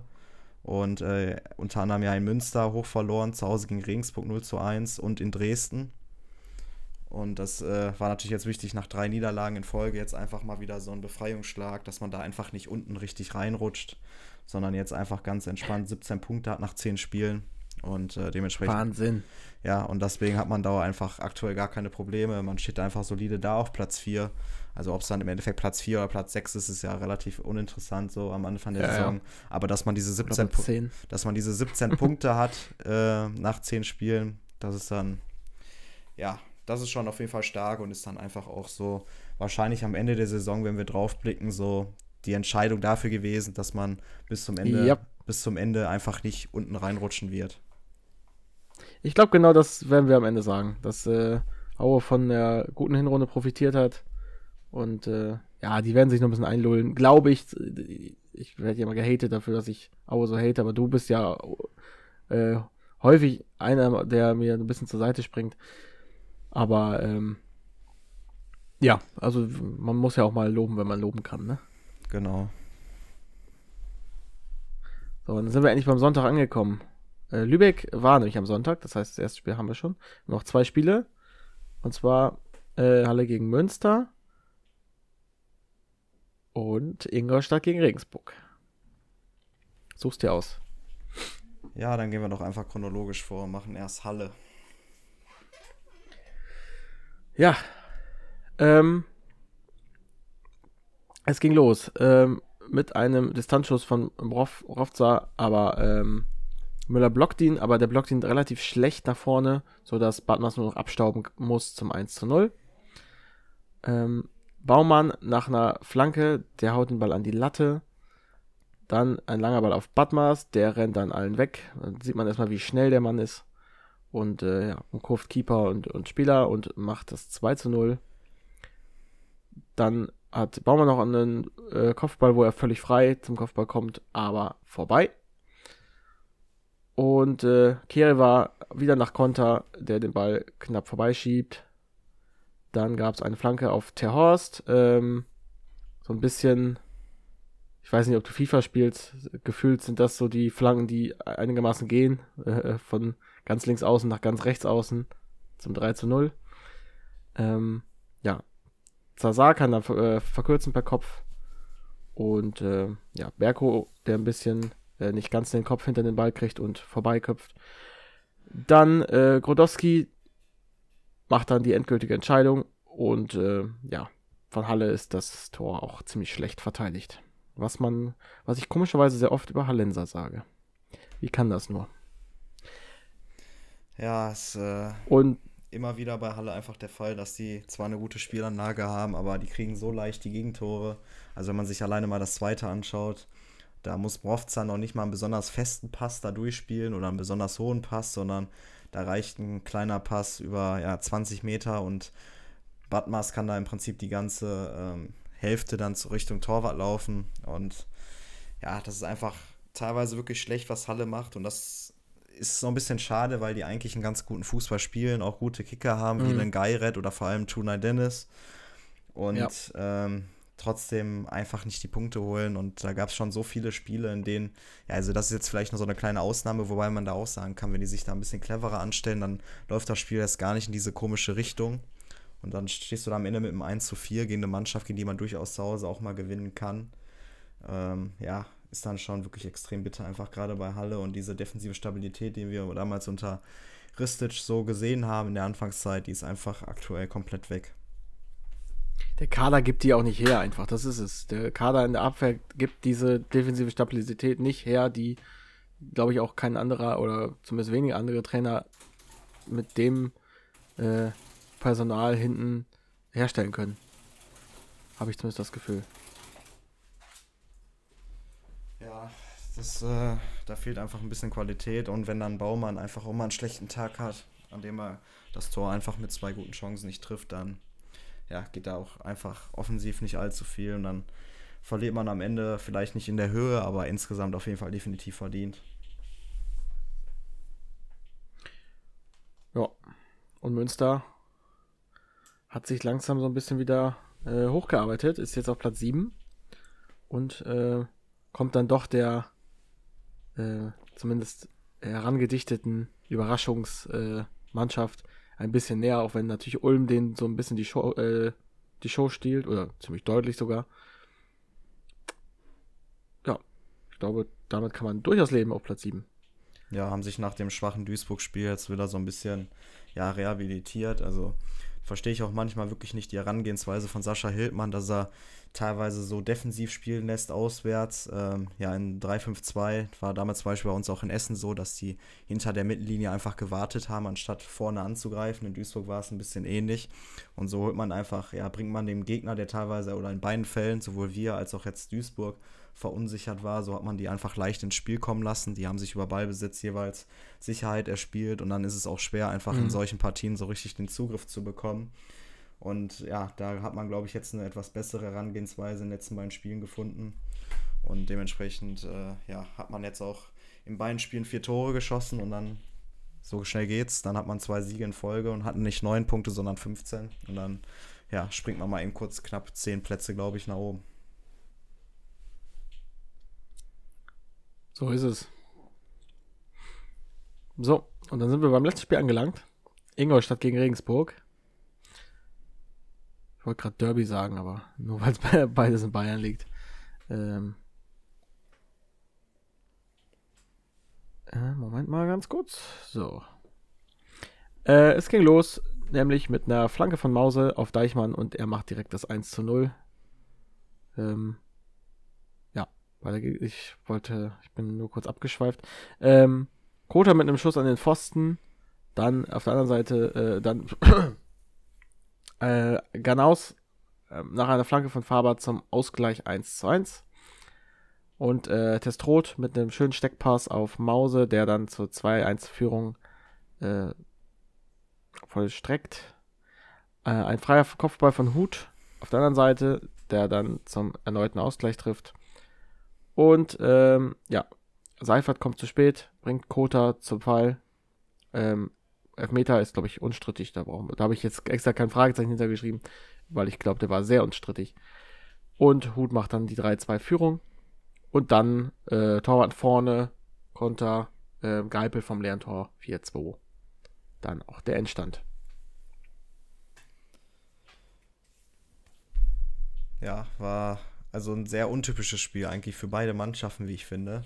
Weil du einerseits Ingolstadt hast, die ja eher aus einem auch defensiveren Ansatz kommen und dann in ihr, ja. mit ihrer Dreierkette beziehungsweise Fünfer Mittelfeld dann ähm, ja versuchen einfach über Umschaltsituationen viel zu kommen. Gerade Mause vorne ist da einfach ein Spieler, der aktuell da den Unterschied macht. Und dass sie dann zweimal in Führung gehen und dann zu Hause gegen Regensburg, weil da haben wir ja schon öfters angesprochen, dass die eigentlich äh, ja typischen Enox-Fußball spielen, viel über Umschaltspiel kommen, über Flanken, über Eckbälle und so weiter. Und dass man dann ja den so teilweise die Tore auch schenkt, wenn man sich alleine anguckt, wie frei da Hut in der Mitte zum Kopfball kommt, mhm. der ja jetzt auch in dieser Saison mal wieder eigentlich keinen guten Eindruck macht, Eli äh, Elias Hut. Ähm, noch nicht in der Saison drin war, ja ein ganzes Jahr auch in Aue nicht funktioniert hat. Und ja. Dann den so leicht da zum Kopfball kommen zu lassen, ist dann schon ja einfach schwach. Also das erwartet man auch eigentlich von Ingolstadt nicht. Und dann hat man sich immer mit dem Fehler von Seifert der dann den Ball verliert und dann hinterher auch den, ja, das Foul begeht, einfach das klare Foul, hat man sich dann halt einfach ins Hintertreffen gebracht und hat es dann irgendwie nicht mehr hinbekommen, ja, wirklich vernünftig nach vorne zu spielen, das Spiel zu drehen und hat Regensburg im Endeffekt voll in die Karten gespielt, die immer ganz viel über Fahrer, über die rechte Seite kommen wollen, mit viel Dampf und eigentlich untypische Ingolstadt. Also das würde ich dann ja in der Hinsicht eher als Ausrutscher werten von Ingolstadt. Das ist eigentlich nicht das, was man so eigentlich von ihnen kennt, aber jetzt mit der zweiten Niederlage auch in Folge, da hat man jetzt einfach den Ansp äh, ja, den, ähm, wie sagt man so schön, den, ähm, man hat den Kontakt nach oben verloren, so rum.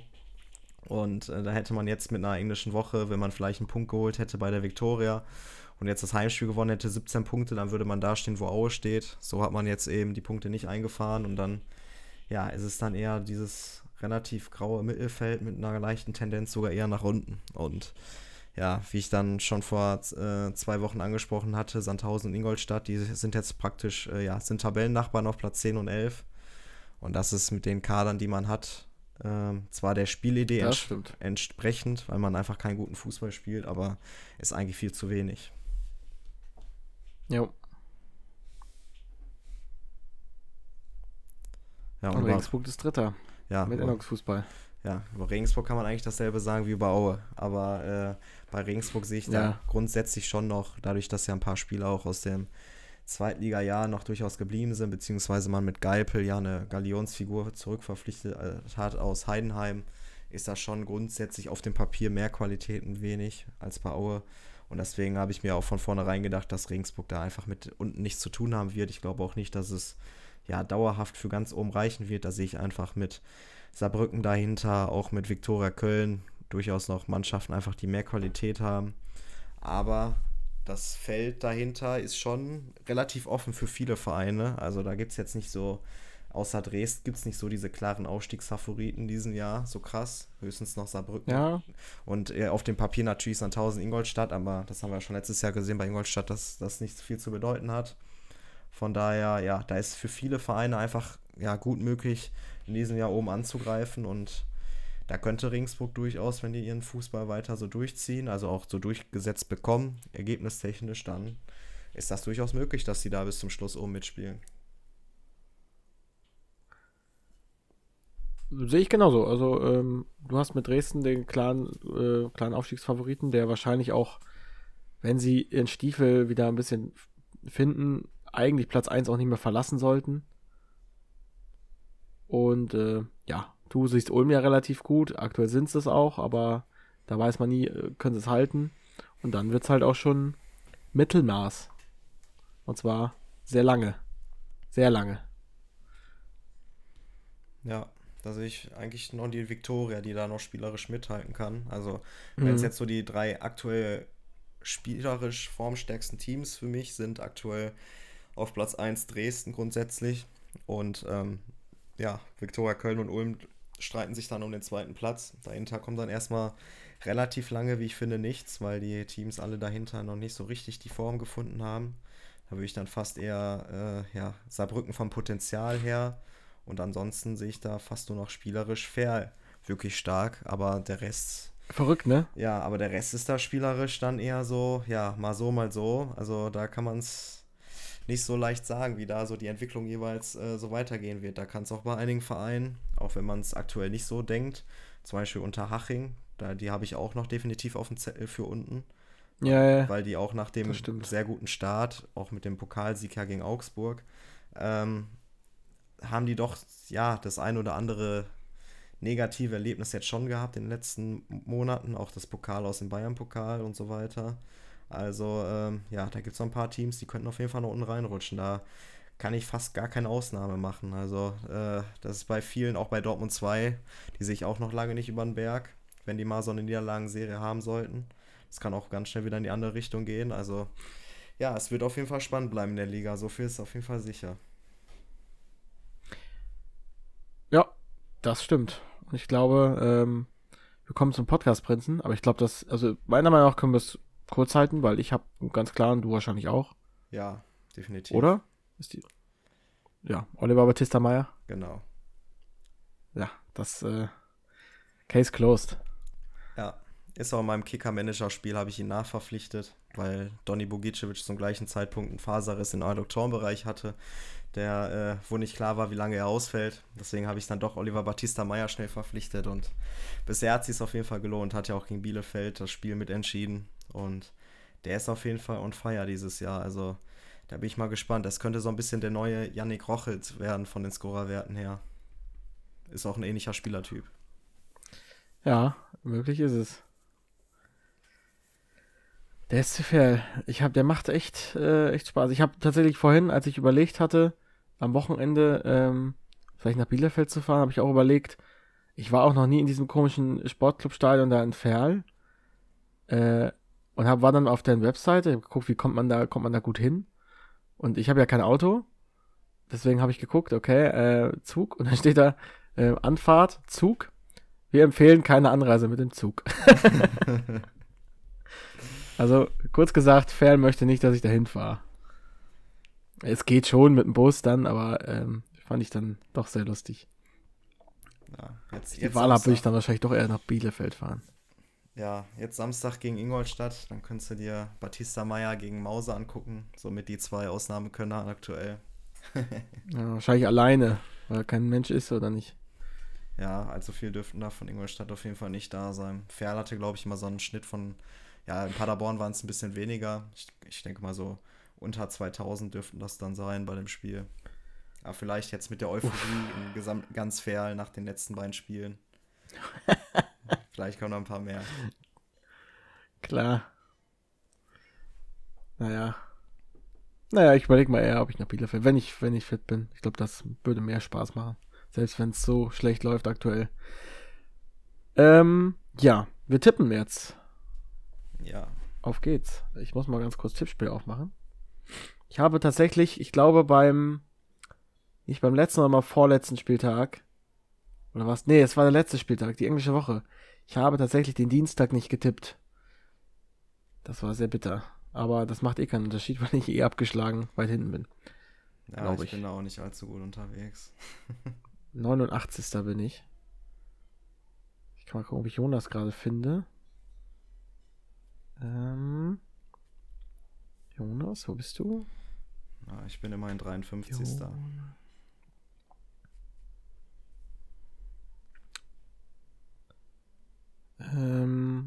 Frage ist, ist Jonas der Jonas, der einfach nur Jonas heißt? Wahrscheinlich.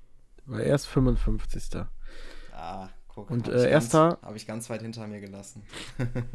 Erster ist immer noch Preußen Hameln mit 126 Punkten. Also Respekt dafür. Und dann gehen wir in die Tipps. Und wie gesagt, es zählt wieder keine gleichen Tipps.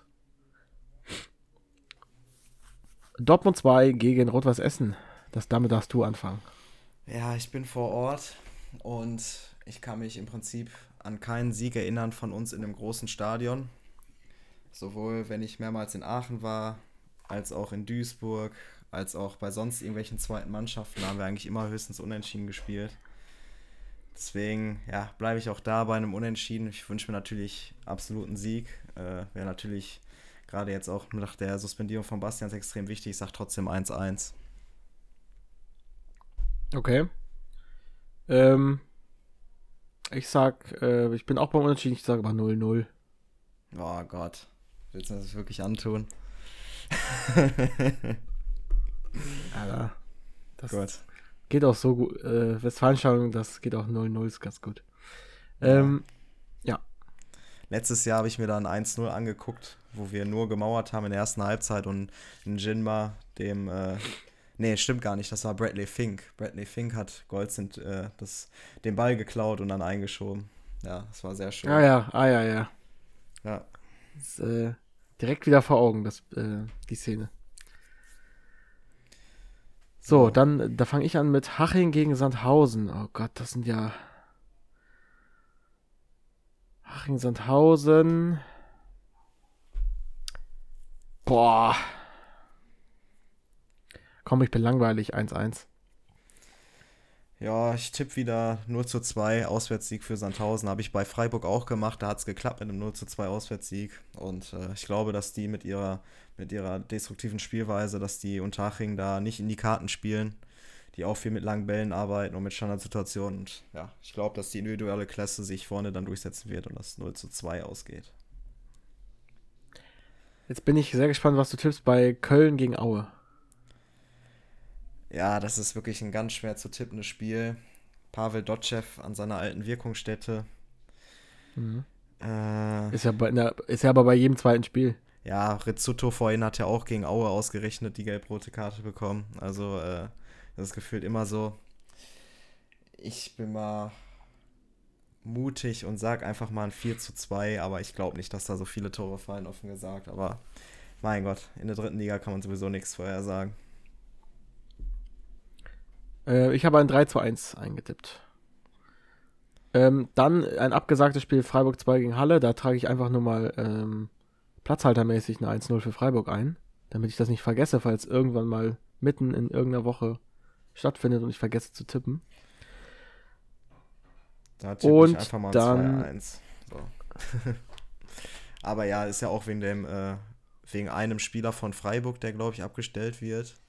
Ist es, glaube ich, abgesagt worden. Aber im Endeffekt kann da Halle, glaube ich, auch ganz gut nehmen, weil da, glaube ich, der ausgeliehene Eitschberger, der Rechtsverteidiger, der würde, glaube ich, der ist, glaube ich, auch nominiert worden. Und deswegen hat das beiden, glaube ich, ganz gut in die Rolle oder in die Parade gepasst. Die Frage ist, dürfte da ähm, ein Club sagen, wir wollen es gerne absagen? Ja, ja, das Oder ist müssten ja, beide das, zustimmen? Nee, nee, das ist ja bei Duisburg auch so gegen Saarbrücken. Also das, äh, das, Okay. kann, das kann man dann einfach mal bestimmen. Das war zum Beispiel auch immer ganz oft in der Regionalliga West zum Beispiel der Fall. Da war dann zum Beispiel ein Ersatzspieler, glaube ich mal, von Gladbach 2 oder von Dortmund oder ich glaube Gladbach 2, der einfach gar keine Spielminute hatte in der Saison. Der ist eingeladen worden für die U19 oder so und da wurde einfach mal das ganze gesamte Spiel auswärts abgesagt. Also ja, auch dann sehr schön für den Verein gewesen. Es war, glaube ich, auch so ein kleiner Verein wie Wegbeck Beek oder so ähnlich und äh, ja, die konnten dann einfach mal ihre gesamten hier Catering, was die schon alles da bestellt hatten, da auf den Kosten sind dann schön sitzen geblieben, weil sie es kurz vorher dann gemacht haben. Solche Sachen hat man dann auch häufig in der Regionalliga dann noch. Ja. Ja, gut, wir mussten damals gegen Magdeburg Tabellenführer spielen, als Ja. unsere gesamte Mannschaft Corona hatte. Genau. Aber hey, Prioritäten. Ja, alles gut. Ähm, dann darf ich anfangen mit Regensburg gegen Lübeck und boah, ich sehe irgendwie nicht, wie Lübeck das gewinnt. Deswegen sehe ich Regensburg das 2-0 gewinnen. Äh, ja, komm. Wenn Achtliga-Kicker gefühlt von Meppen 2 0-0 in Magdeburg schaffen können, dann kann Lübeck auch ein 1-1 in Regensburg schaffen. ja, 1-1. Dann bist du dran mit äh, Ferl gegen Ingolstadt. Ja, das ist wieder so ein Spiel. Das wäre eigentlich typisch, wenn Ferl da die hochüberlegene Mannschaft ist und dann aber irgendwie ja Yannick Mause zuschlägt und sie doch nicht gewinnen. Sind gerade sehr gut in Form, Ingolstadt. Ja, ich tippe 2 zu 2. Ich glaube, dass Ferl sich da unnötigerweise den Sieg nehmen lässt und Punkte hergibt. Vielleicht verlieren sie das Spiel auch. Hatte ich auch im Kopf. Das 2-2, dann sage ich 3-2 Ferl. Und ähm, ich darf was sagen zu Bielefeld-Mannheim. Puh. Ja, 2-1. Bielefeld gewinnt. Irgendwie so ein, das wird Klos. Klos, kurzer Schluss, wie letztes Mal. Ich glaube, es wird die Ketchup-Flasche 4-0.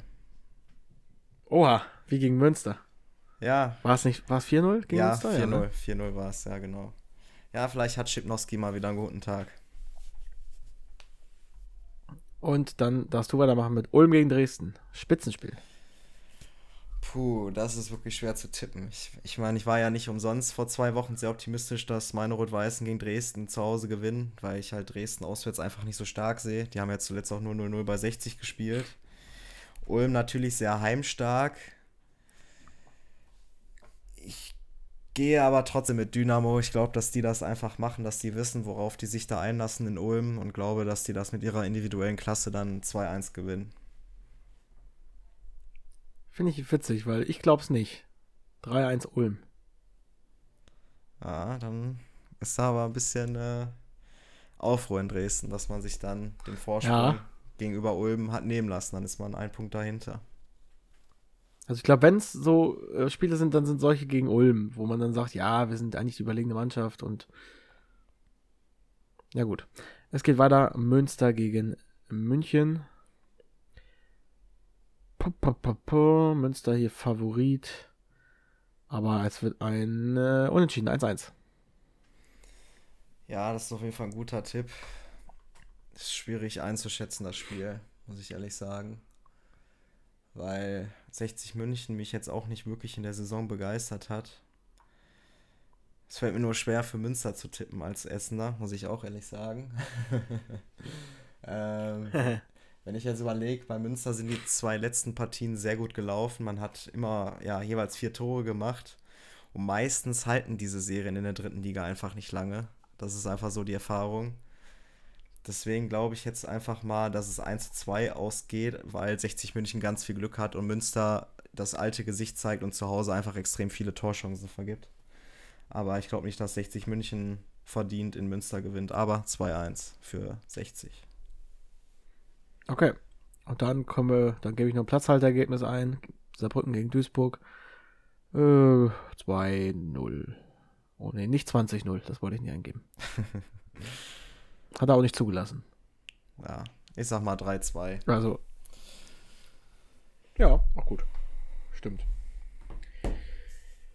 So, was tippst du? Wer wird Podcast Prinz? Ähm, ich sag, Klos macht nicht nur eins, Klos macht zwei und er wird Podcast Prinz. Mhm. Ich sag, Dresden gewinnt durch zwei Foul-Elfmeter und deswegen Stefan Kutschke. Oh Gott. Du weißt, äh, wir küren am Ende den Podcast Prinz. ich will mir mal überlegen, ob ich da Kutschke nehme. Nee, aber okay, guter Tipp. Ja.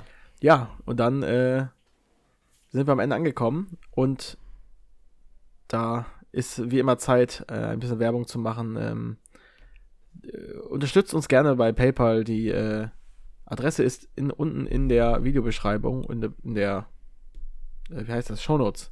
Jonas sagt das sonst immer. Ähm, genauso wie unser Kicktipp. Äh, Tippspiel. Ich glaube, ich mache mir bald nicht mehr die Mühe, das reinzutun, weil so viele kommen nicht mehr dazu. Aber was natürlich auch in, der, äh, in den Shownotes ist, ist der Kanal von Philipp, der YouTube-Kanal und das äh, letzte Video zu Arminia Bielefeld. Guckt euch das gerne an. Das ist auf jeden Fall sehr ähm, ja, interessant für alle Drittliga-Fans und auch für alle, die so das Fußballgeschehen äh, interessiert. Äh, war ein Video zu Nagelsmann, zu, äh, zu Van, äh, warum Van Gaal die bessere Wahl gewesen wäre. Sehe ich zwar anders, aber ähm, ich hätte dann zumindest um 2 Uhr nachts eingeschaltet. aber ja, die USA-Reise ist ein eigenes Thema. Da werde ich jetzt mir nicht allzu viel angucken, ehrlich gesagt. Außer wenn im ersten Spiel um 21 Uhr Kevin Behrens zu Anfang an spielt, der Extra-Weiße, dann bin ich dabei. bin echt gespannt. Also 2 Uhr nachts, wer da, wer da einschaltet. Ich glaube, ich kann da sogar. Aber ich glaube nicht, dass ich das tun werde. Ich bin ja nicht irre. Ja, tu dir das. Am Ende verlieren an. die da gegen Mexiko 1-0 oder so. Ja, das äh, würde ich nicht ausschließen. Für Mexiko ist das ein besonderes Spiel zu Hause gegen Deutschland. Oder ist das in Amerika auch? Ich weiß es gar nicht. Ja, bestimmt. Für die paar Fußballfans. Ja. Obwohl, inzwischen sind es ja ein paar. Ja. Ähm, wir hören uns dann nächste Woche wieder. Ich hoffe, ich bin zwar unterwegs, aber ich versuche es einzurichten. Ich weiß noch nicht wie, aber mal gucken. Und ähm, ja, zur Not ähm, ist Philipp ja da, ne? Ohne, um jetzt mal frecherweise dich wieder reinzureden ähm, ja. und wieder einzuladen. Aber äh, ja, mal schauen. Hat Spaß gemacht. Mal schauen, wer dann äh, wieder von euch beiden ausfällt. Könnt ihr auch nochmal die Freunde von Wien Wiesbaden fragen. Die haben doch bestimmt auch noch Drittliga-Interesse.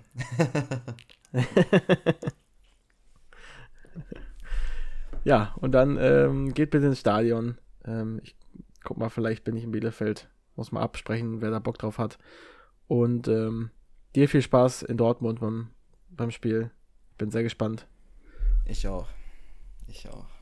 Und dann hören wir uns wieder nächste Woche.